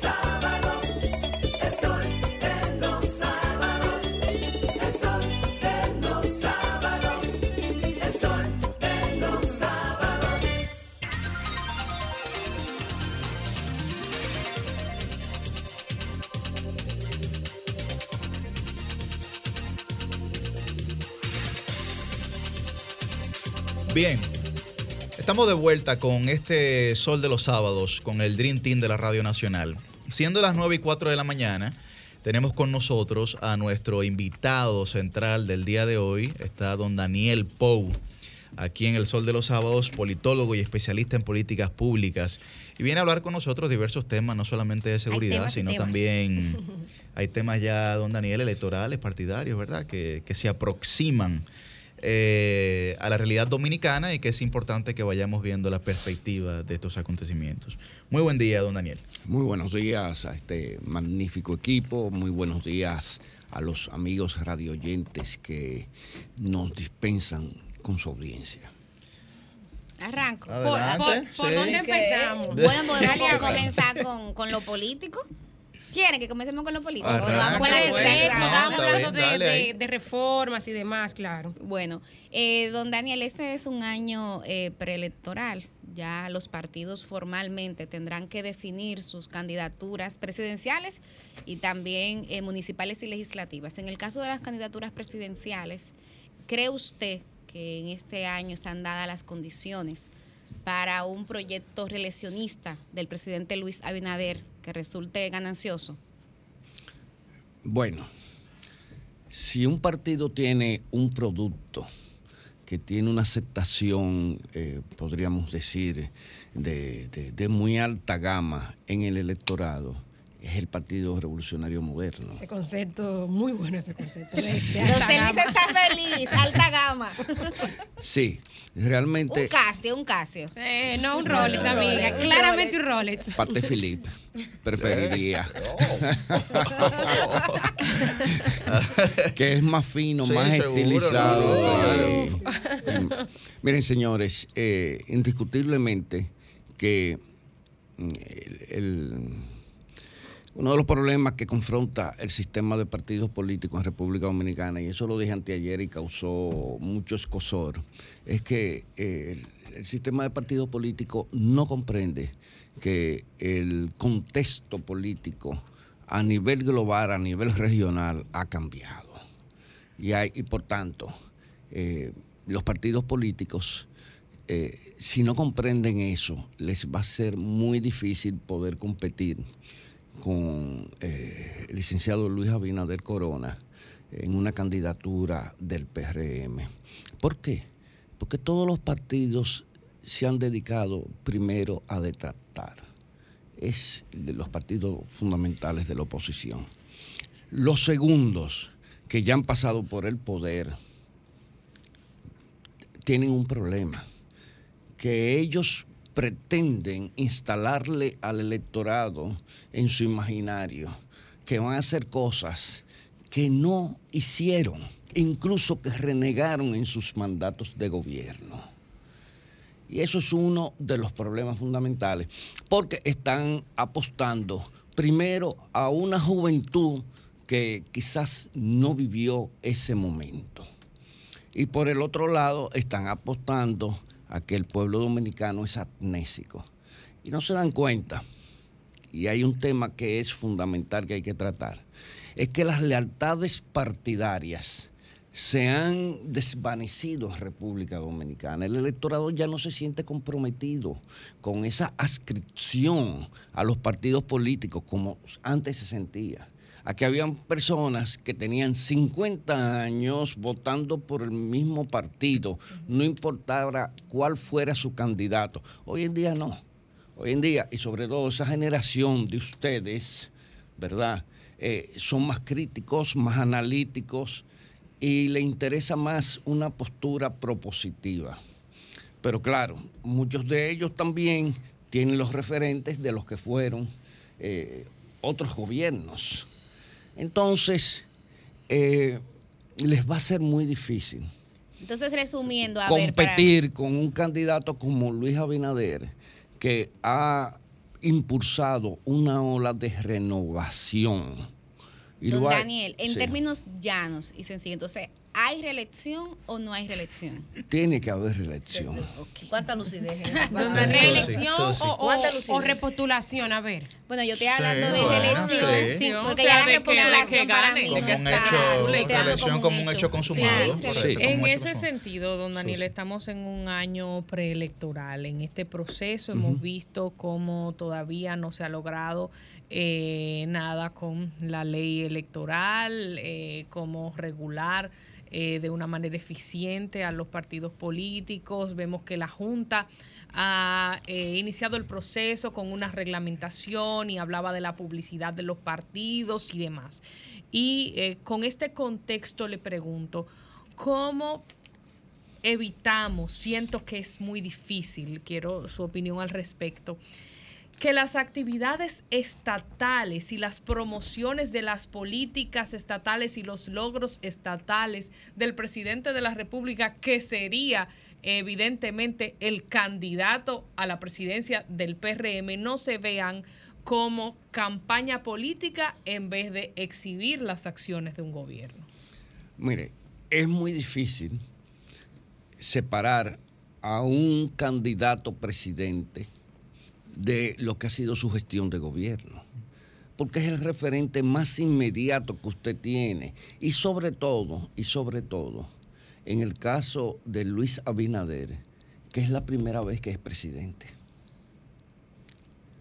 Entonces, eh, eso en el imaginario de la gente es muy difícil de tú, eh, pues, eh, instalar un valladar que separe al candidato del presidente, al candidato de sus logros en la gestión de gobierno. Los otros, por lo menos... Lo institucional de lo político, ¿no? Correcto, eso, eso es muy difícil. Lleva ventaja entonces. Claro que sí. Eh, de los candidatos, bueno, eh, por lo visto el PLD va a llevar a Abel Martínez. a Abel Martínez, un candidato que para mí no era el mejor candidato del Partido de la Liberación Dominicana. Lo sitúo entre los dos peores que tenía el Wow. Partido No, de la Liberación Dominicana.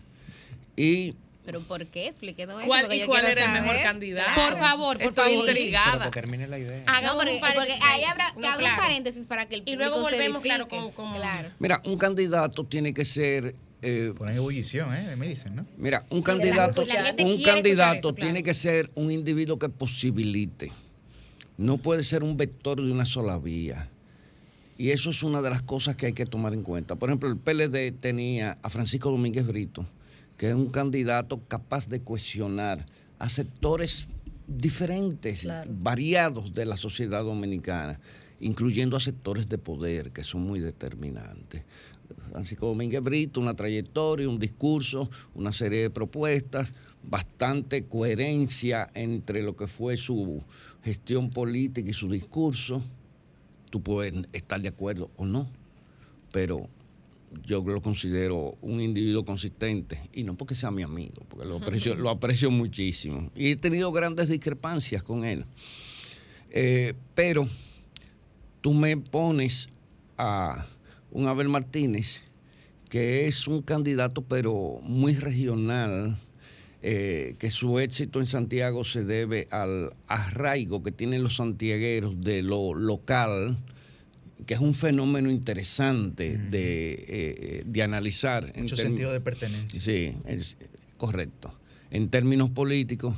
Entonces, por el otro lado, tenemos a un Leonel Fernández, que es una suerte de remedio del pasado.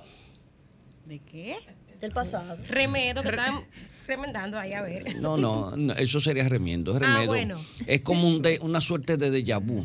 Quizás, un, quizás un poco traumático, porque eh, el problema que tiene el doctor Leonel Fernández es un discurso totalmente divorciado de la práctica. Wow. Mucha teoría.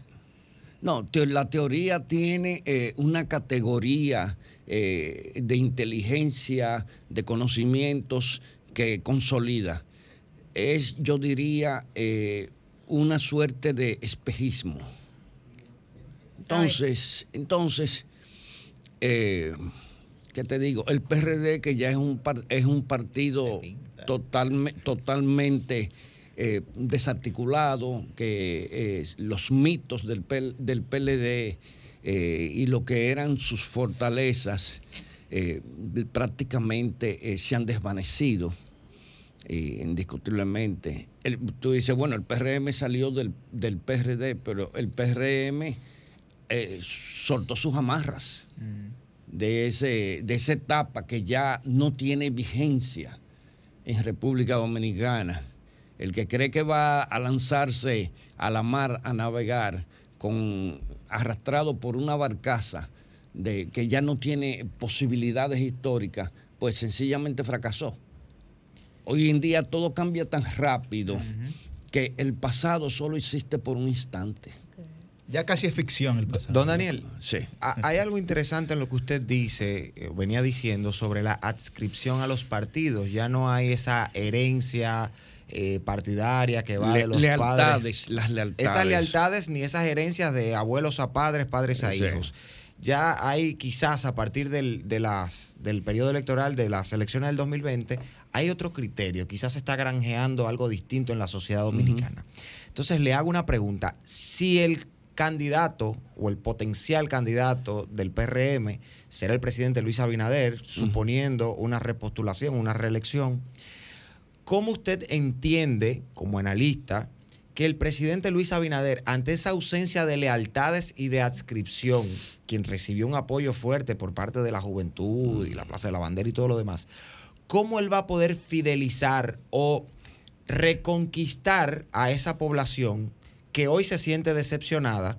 Porque, por ejemplo, de las promesas que hizo el, el candidato Luis Abinader, siendo hoy presidente, no se cumplieron. Por ejemplo, Tema Código Penal, fijó una posición siendo candidato, no la mantuvo siendo presidente. Tema corrupción, al principio hubo mucho movimiento, no se ha conseguido ni una sentencia condenatoria en casi tres años. Hay funcionarios de su gobierno que han incurrido en corrupción. Falta de fortalecimiento institucional en algunas áreas, aunque lo haya habido en otras. ¿Cómo él va a poder? El tema medioambiental se ha quedado verdaderamente eh, eh, en los Huérfano. últimos meses, ha quedado huérfano. Entonces, que son acabó. El mismo temas. presidente que entonces, visitó al ministro de, di- de Medio Ambiente. Di- ustedes di- dicen. di- disculpen para que don Daniel pueda, pueda articular su respuesta.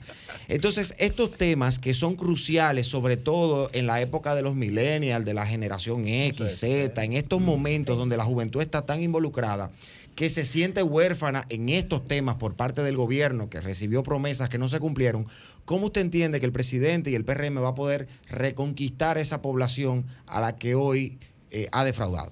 Sí. Miren, si ustedes se observan la gestión de Luis Abinader en estos Dos años. dos años y pico de gobierno, se darán cuenta de algo. Luis Abinader se cuida mucho de no intervenir en los demás poderes del Estado. En eso él ha mantenido una raya de pizarro. Usted le atribuye a Luis Abinader carencia de logros en áreas que no son competencia de Luis Abinader. El sistema de justicia no es competencia de Luis Abinader. Usted tiene, usted tiene un sistema de justicia que la máxima autoridad es un militante de otro partido de oposición. El Congreso, el Poder Legislativo, no es absoluto. O sea, ahí hoy en día hay una diversidad de contrapesos que impiden aprobar muchas leyes. Y por el otro lado, eh, usted tiene que saber que Luis Abinader eh, no le ha tocado la etapa, podríamos decir, más feliz de lo que en términos cronológicos significa una gestión de gobierno. Luis Abinader tuvo un país paralizado durante casi año y medio con una pandemia, sacando recursos públicos para que mucha gente pudiera sobrevivir.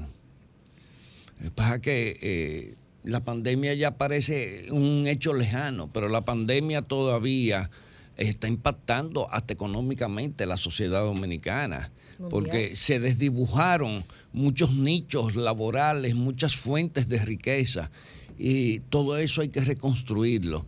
O sea, eh, no es lo mismo tú eh, venir en una carrera y encontrarte el puente hecho para tú pasar del otro lado del río que tenerte que poner a reconstruir el puente porque el puente fue arrasado. Eso, eso es la pandemia en República Dominicana. Y el tema de desarrollo institucional, le voy a decir que quienes piensan que las transformaciones institucionales se producen por un decreto, se producen por una legislación. Yo que tengo tantos años asesorando proyectos, eh, ayudando eh, en el Congreso, en comisiones, que duré bastante tiempo. Eh, la mayor parte del tiempo voluntario, no cobré, lo advierto. ¿eh? iba por Flatso, ya iba por PNUD, que muchas veces, bueno, había muy buenas intenciones, pero esos dos aspectos fundamentales y el tema corrupción son aspectos que van íntimamente ligados a aspectos culturales. El presidente Luis Abinader ha separado militantes de su partido y militantes de su candidatura comprometidos de puestos públicos. Sencillamente, eh, muchos han salido de manera bochornosa, a otros se le, se le ha proporcionado un bajadero para que se alejen. Y yo creo que esto es decente y da avisos de decencia de parte de la gestión de Luis Abinader. Lo que pasa, mi querido amigo, que desmontar una cultura que viene desde la muerte de Trujillo, donde el Estado dominicano lo partieron, lo dividieron, lo descuartizaron, e instalar una cultura institucionalista. Eso requiere, primero, voluntad política, segundo, requiere una trayectoria, e incluso, lo más grave de todo, por ejemplo, usted que es un joven que puede ser mi hijo, con relación a mí, usted tiene una cultura y una visión diferente a la mía. Y aunque tuviéramos el mismo currículum, las mismas capacidades, vamos a un estamento del Estado a plasmar nuestra impronta. Y los dos la vamos a asumir de manera diferente y a ritmos diferentes. gracias, don Daniel. Pero volviendo con la pregunta puntual, eso que usted acaba de explicar tan sabiamente, podemos diferir o estar de acuerdo, Sí. pero eso que usted ha explicado, ¿lo van a entender los jóvenes que hoy están defraudados para que el presidente Luis Abinader y el PRM puedan reconquistarlos?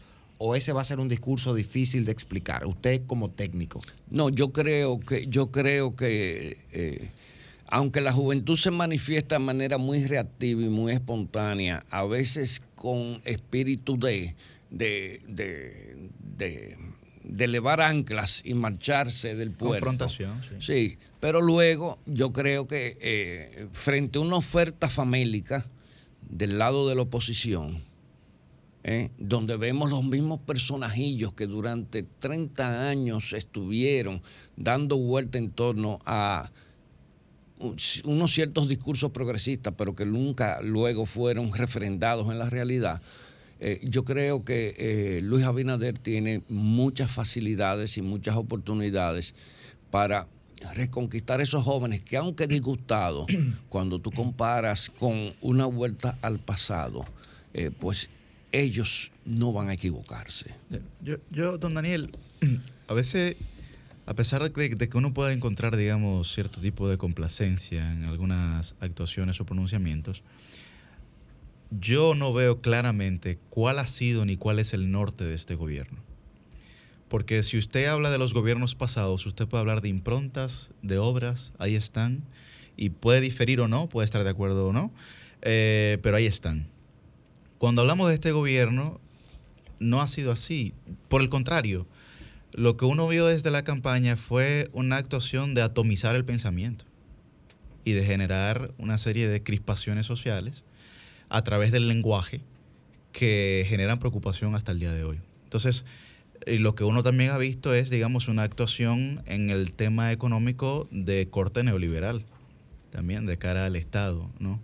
Eh, y, y insisto tal vez un poco, don Daniel, con lo que mencionaba Guillén, porque el desempleo en jóvenes ha aumentado de un 26 al 31%. Hay una serie de ninis que superan, digamos, eh, cifras eh, de mucha anterioridad. Entonces, ver cuál realmente usted cree que es el norte de este gobierno, partiendo, digamos, de una mínima idea filosófico-programática. Y con ese tema de la juventud, digamos, cómo responder a necesidades inmediatas sin soluciones, eh, digamos, inmediatas. O sin soluciones efectivas. De acuerdo. Sí. Mira, eh, mencionas, mencionas eh, una serie de, de- de obras que muchas veces en República Dominicana se han tomado como eh, los hitos de lo que es una buena ejecución gubernamental. Pero hay que saber que si bien Luis Abinader eh, en, su, en su campaña eh, prometió una serie de, de, propuestas, o sea, hizo una serie, realizó una serie de propuestas para eh, lograr concretar obras que forman parte de la deuda social en República Dominicana. Yo creo que Luis Abinader eh, no se imaginaba que iba a tener que tomar tanto dinero público para financiar políticas sociales, para financiar al sector de los combustibles, que eso ha sido eh, un hoyo negro que ha succionado gran parte de la economía. Y algo que es importante, algo que es importante, eh, sobre todo para recomponer lo que es la administración pública. Hoy en día quizás uno de los principales problemas que se tienen en la administración pública es el tema de regulación. La regulación trae eh, una, una serie de, de re- re- ralentizaciones de lo que es la gestión pública. Y- Que eso también don Daniel pudiera responder a una curva de aprendizaje o ausencia de planificación más que a la regulación propiamente, pudiera Bueno. ser, ¿no? O falta de preparación. Bueno, eso, eh, eso yo no lo veo de esa manera. La ralentización tiene mucho que ver con la burocracia. Hay elementos de inexperiencia eh, de- en- entre funcionarios, eso no se puede, no, no- no se puede conjurar de la noche a la mañana, porque nosotros no somos un país desarrollado donde la mayoría de las personas que asumen, pues eh, ya tienen una trayectoria en la administración pública. Susi. Sí, don Daniel, eh, hablábamos hace un Para momento de eh, la desilusión de los jóvenes y usted decía que hay una oferta famélica de parte de la oposición y lo comparaba con la posibilidad de que el gobierno continúe por eh, la falta de oferta que hay del otro lado, aseguraría una reelección. Usted dijo en el día de ayer en un medio de comunicación que los partidos políticos usan como las propuestas como un spray para dormir a la gente, es decir, que no hay propuesta de ningún tipo. ¿Cuál es el panorama para la credibilidad de los partidos como organizaciones que son al final los que van a dirigir los destinos de la nación, sea que continúe el PRM o que venga otro? Si no hay propuestas, si la gente se siente que un partido u otro le incumple y, y todo queda como en un hartazgo y en un detrimento del sistema partidario. Usted me ha llevado a un terreno que me gusta mucho. Ay, Dios. ¿Usted sabe por qué? Porque ese terreno tiene que ver mucho con la democracia.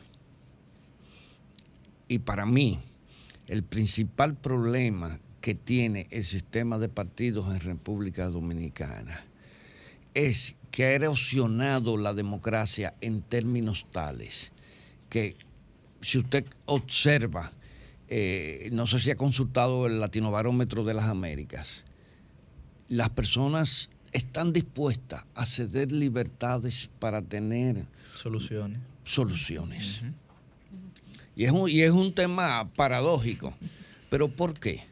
Porque se ha creado una, un un efecto de demostración bastante pernicioso de que la democracia es flojedad, la democracia es, eh, es falta de control, que- y es todo lo contrario.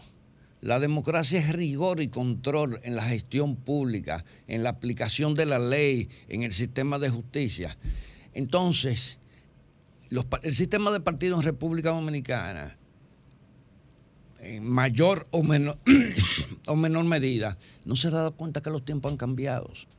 Los tiempos han cambiado. Entonces, entonces, fíjese a ver, ellos continúan en ese nicho pernicioso del clientelismo, de la, de la falta de, eh, de- de- propuestas reales y de la carencia de compromiso con la población que ha erosionado las prácticas democráticas dentro de los propios partidos. O sea, los partidos, como un órgano que no tiene prácticas democráticas a su interior, puede trasladar democracia al ejercicio del poder. Y, y eso hay que preguntárselo de, de- de manera seria. Y los partidos siguen, continúan con eh, los sepulcros blanqueados, exhibiendo los mismos sepulcros blanqueados que ya fracasaron en la administración pública. Con O discursos... que agotaron su proceso, su ciclo también. Sí, bueno, yo digo que... que- si que no fracasaron, agotaron su ciclo. agotaron su proceso, sí, agotaron su proceso. Entonces, eh, pero lo que pasa está que la mayoría han fracasado, o sea, porque una, una persona puede agotar su proceso, reciclarse, pero cuando tú haces así y le haces una auditoría a lo que fue su paso por el poder, y tú dices, bueno, este tipo hizo grandes cosas. A mí que no me... Mira, lo que yo menos tomo en cuenta es si hizo calles, si hizo carreteras, eso, porque eso es un tema económico. Económico que tiene que ver con el desarrollo y con las ejecutorias. Pero es que el Estado es algo dinámico. Tiene que proporcionar bienestar a la población, pero también el Estado tiene que irse autorreconstruyendo. La democracia requiere también ese proceso de autorreconstrucción. Lo que. Don Daniel, eh, pero usted no cree que. y escúchame que lo interrumpa, para darle paso a Rosel. Escúchame. Eh, ¿Usted no cree que. Usted está hablando de, de cómo podemos variar conducta y patrones de comportamiento, ¿verdad? Pero ¿cómo podemos nosotros variar un método de pensamiento colectivo social sobre la base de la crispación en el lenguaje? Porque Pablo Freire decía que cambiar el lenguaje es cambiar el mundo. Entonces, ¿cómo podemos nosotros, sobre la base de esa crispación política que se sigue dando todos los días en el uso del lenguaje, cambiar un método de pensamiento de la gente? ¿No sería lo contrario? Sí, Claro, yo creo que eh, la, la transformación requiere un cambio de discurso, un cambio de mensaje y un cambio de actitud hacia el compromiso. O sea, eso es indiscutible. Y eh, claro, lo que pasa está que cuando, cuando tú estás en la oposición, cuando tú estás en la oposición, tú eres supuestamente la voz del pueblo. Pero cuando tú estás en el poder, tú eres eh, el brazo ejecutor de pequeños grupos selectivos. Y es ahí donde está el problema. Por eso es que el sistema de partido ha estado secuestrado en los últimos 50 años por los grupos de poder.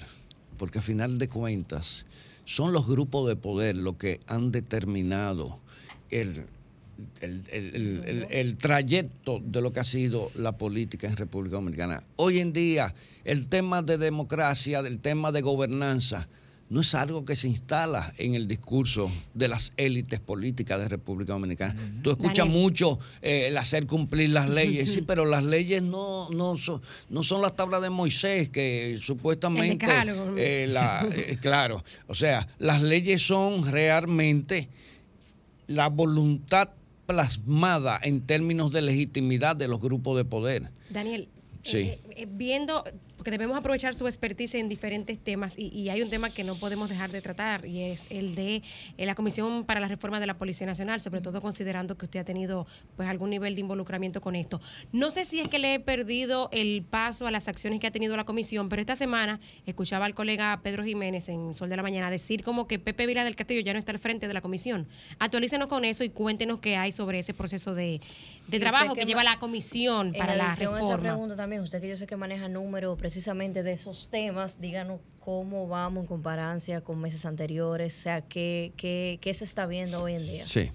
Mira, eh, quiero aclarar algo, porque Ajá. hay gente que insiste de que yo soy miembro de la comisión Usted actual. estuvo al menos en la primera fase, ¿no? Yo fue, estuve en la yo era yo fui asesor de la comisión ampliada que trabajó con el diagnóstico y los ejes de abordaje de la transformación. Yo fui el primer dominicano que hablé de transformación. Yo no hablé de reforma. Porque usted reforma lo que funciona con alguna imperfección. Pero cuando una institución ha abandonado su papel misional primigenio, como es la Policía Nacional, en una institución donde el respeto al escalafón, los derechos del policía, la dignificación de la carrera policial, el espíritu de cuerpo, la disciplina, etcétera, etcétera, etcétera, han sido reemplazados por un, el espíritu de servidumbre, por la ausencia de derechos de los policías. Daba unas declaraciones tremendas a finales del año pasado Pepe Vila del Castillo cuando eh, detallaba, por ejemplo, cómo se, se cobraba para el tema de los ascensos y todo lo que pasaba. Pepe Vila del Castillo Allí. dijo, dijo un, un rinconcito de la verdad.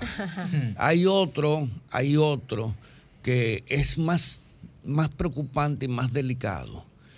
Y es hablar de la penetración del crimen organizado A la policía. En la Policía Nacional y en todas las agencias de seguridad del Estado. Vaya. Nosotros hemos tenido un jefe de operaciones de la DNCD extraditado a Estados Unidos. No nos olvidemos de eso por ser parte de una organización de narcotráfico. Eso no es penetración. Totalmente claro. O sea, Y está cambiando eso actualmente, eh, Daniel Pou. Mira, Pero que nos cuente si, si, si Pepe está al frente de la comisión sí, que, que esta eh, semana y si el- tiene el- alguna información de cómo van esos trabajos. el ¿no? señor Vila continúa al frente de la Comisión de Transformación. Eh, él tiene sus criterios, yo tengo los míos. Eh, a mí lo que me, me preocupa, me preocupa, es que la comisión eh, que encabeza el señor Vila no comprenda el orden del taller, como se dice en el área de construcción. A ver, ¿cómo así? O sea, que por dónde debe de empezarse. Ok. Pero va lejos de empezar ya, de hecho. No, el- ellos están trabajando Claro. arduamente porque yo tengo contacto con miembros de esa comisión y sé que están trabajando arduamente. A veces se me desdibuja la ruta crítica de la comisión. Le digo, ¿están en esto o están en lo otro? No Se hay señal, no hay señales claras, sí. Lo que pasa está que hay una presión inmediata, hay una necesidad inmediata y a veces tratando de dar respuesta a esas necesidades que son perentorias y urgentes, se, se podría decir que se, que se pierde un poquito el norte. Pero ellos están trabajando. No es fácil. Señores, la Policía Nacional es la institución, se lo dice una persona que tiene 22 años siendo profesor honorífico de la policía. Y a mí me ha costado de una manera ardua entrar en la mentalidad de los policías alumnos para desmontarle una serie de valores y criterios que ellos tienen como inamovibles.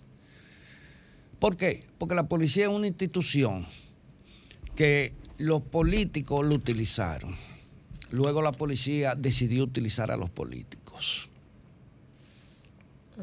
Profundo eso, ¿eh? ¿Cuáles serían, eh, eh, perdón, eh, don Daniel, estos eh, Re- recordar, que valores? estamos, recordar que estamos Sí. hablando con don Daniel Pou, politólogo y especialista en políticas públicas. Me llama la atención conocer cuáles serían estos valores porque la forma en la que usted lo describe me parece que son peligrosos No o que son incorrectos a lo, al deber ser.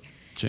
Y quisiera que usted nos explique. Bueno, la policía se le dio, eh, logró, y eso fue negociado por las élites políticas dominicanas, tener niveles de discrecionalidad, que la, la policía no había ningún régimen de accountability, de su- su rendición de cuentas, de supervisión.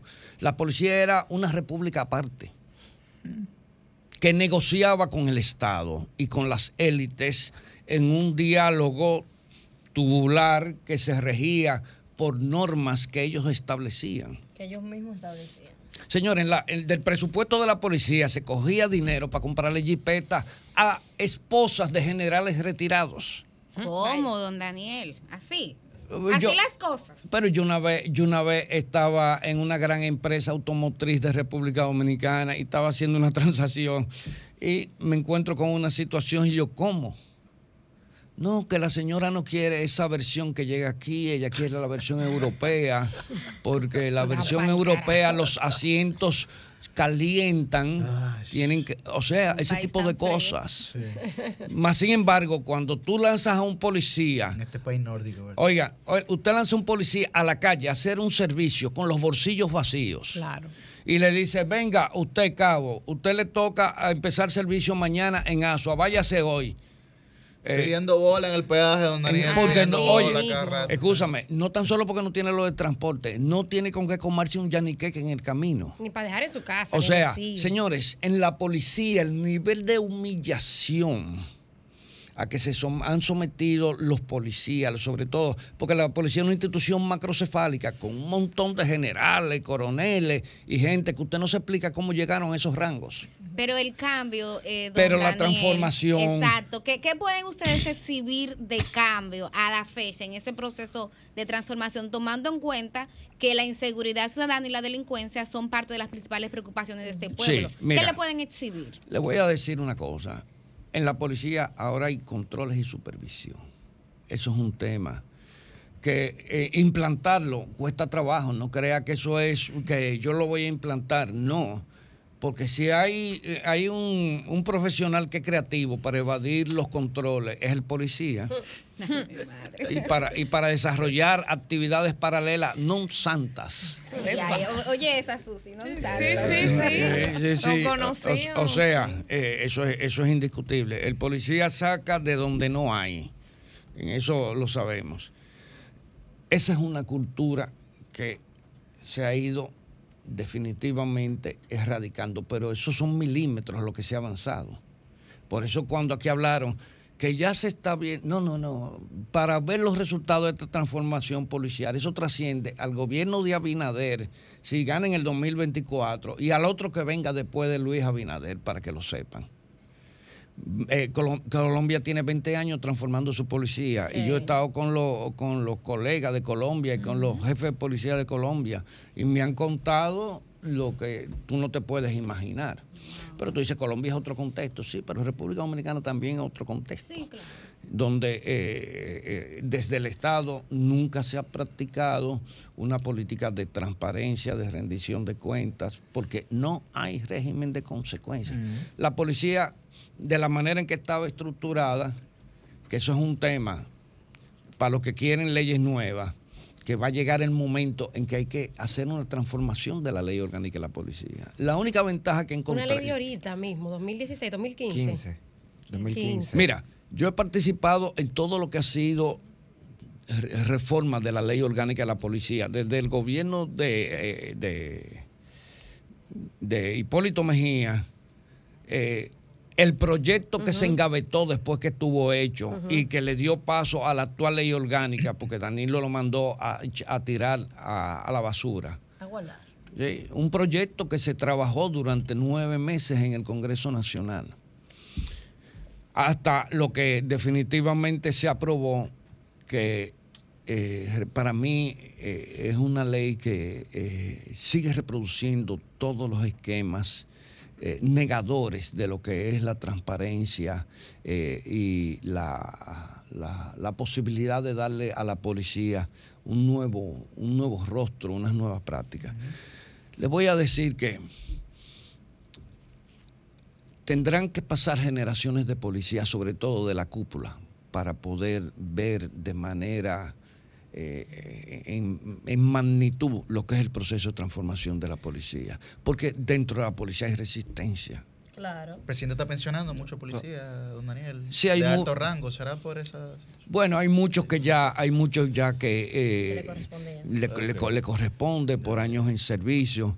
Eh, nuestra policía es una de las policías que jubila, que se toma el mayor tiempo de todos para jubilar, porque aquí no se ha considerado, y es un tema que yo vivo recalcándolo, y quiero que los policías lo escuchen, que el ser policía no es ser un administrador, no es ser una persona de labores administrativas. La policía es una carrera de alto riesgo.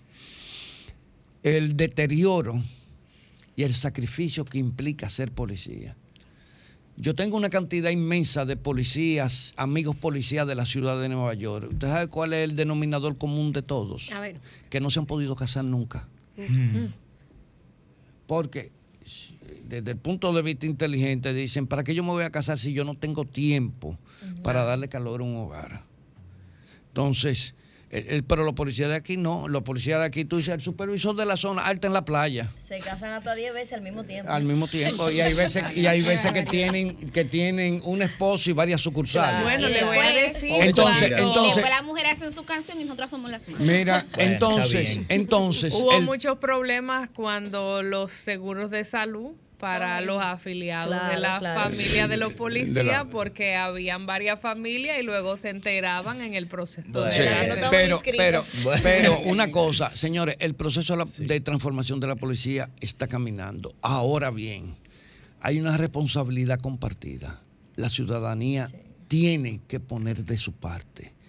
Sobre todo cuando a usted un policía lo aborda y quizás no lo aborda de la manera más adecuada, usted como ciudadano no debe descomponerse también. Usted mantenga la ecuanimidad, mantenga la línea de comunicación La- la con respeto, emocional. dignidad, Porque eh, el polic- esos policías son criados en nuestro barrio. Claro. La mayoría en callejones y, en situaciones deplorables. Y viendo la inequidad que hay. Entonces, el proceso va cambiando. Eh, el principal eh, eh, instrumento en este momento en la policía para mí radica en dos puntos.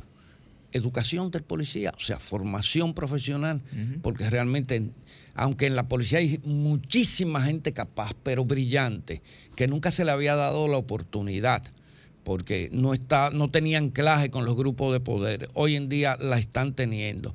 Pero eh, el resto de los policías son una masa amorfa que se comporta como cualquier dominicano. El único que tiene un uniforme, una autoridad delegada son de y- Marte, y, claro. un arma de fuego. Y la segunda, finalmente, sí.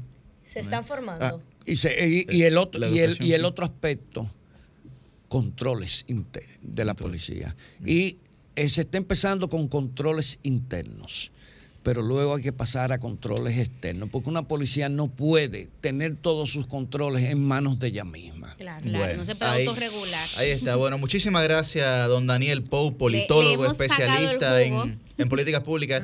Le hemos sacado el jugo. le hemos sacado- sí, ¿eh? Sí, sí. Te ha agradado, ¿no? Liz Te ha agradado. están Liz y felices. Roseli se siente reivindicada. A diferencia de. Cambio y fuera.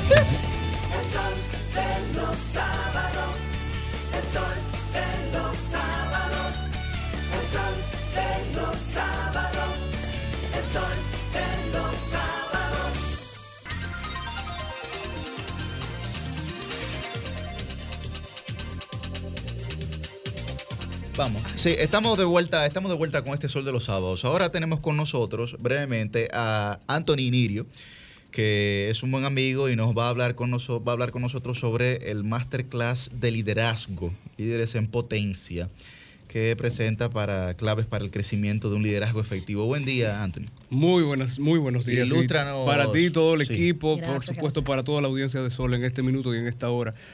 Eh, es bueno saber que Yuri y yo somos muy buenos amigos, nos conocimos en la, en la universidad. Él tirando paquetico en los asuntos Debatiendo, políticos. Eh, Eso, debatiendo. eso, señores, eso viene desde, eso no es de que una coyuntura política, no, eso viene Viene de desde larga data. Fíjate, lo, lo mencionaste, liderazgo masterclass. ¿Qué es liderazgo masterclass? Estamos hablando de una propuesta que viene a llenar un espacio para líderes emergentes. Y no es casualidad que sea en esta coyuntura, sobre todo preelectoral, porque lo que te hace un líder, óyeme, no es tirar un afiche, no es view en redes sociales, es que tú tengas carácter y que tú tengas formación y una visión clara hacia dónde tú te vas a conducir. Porque de lo contrario, cuando vengan los ciclones, lo, lo que sube así rapidito como espuma, también facilito se puede desplomar. Yo estoy sumamente preocupado y por eso nosotros sacamos esta masterclass, porque hay mucha gente que parece que no entiende la definición de liderazgo. No es que me sigan entre gatos. Mm, Yo hablo claro porque esta, esta- sí, No, porque no, esta no. plataforma, esta plataforma pretende La gente este año como... pretende precisamente edificar a la gente. No es que me siga entre gato, es saber qué tipo de valores y modelos yo estoy siguiendo.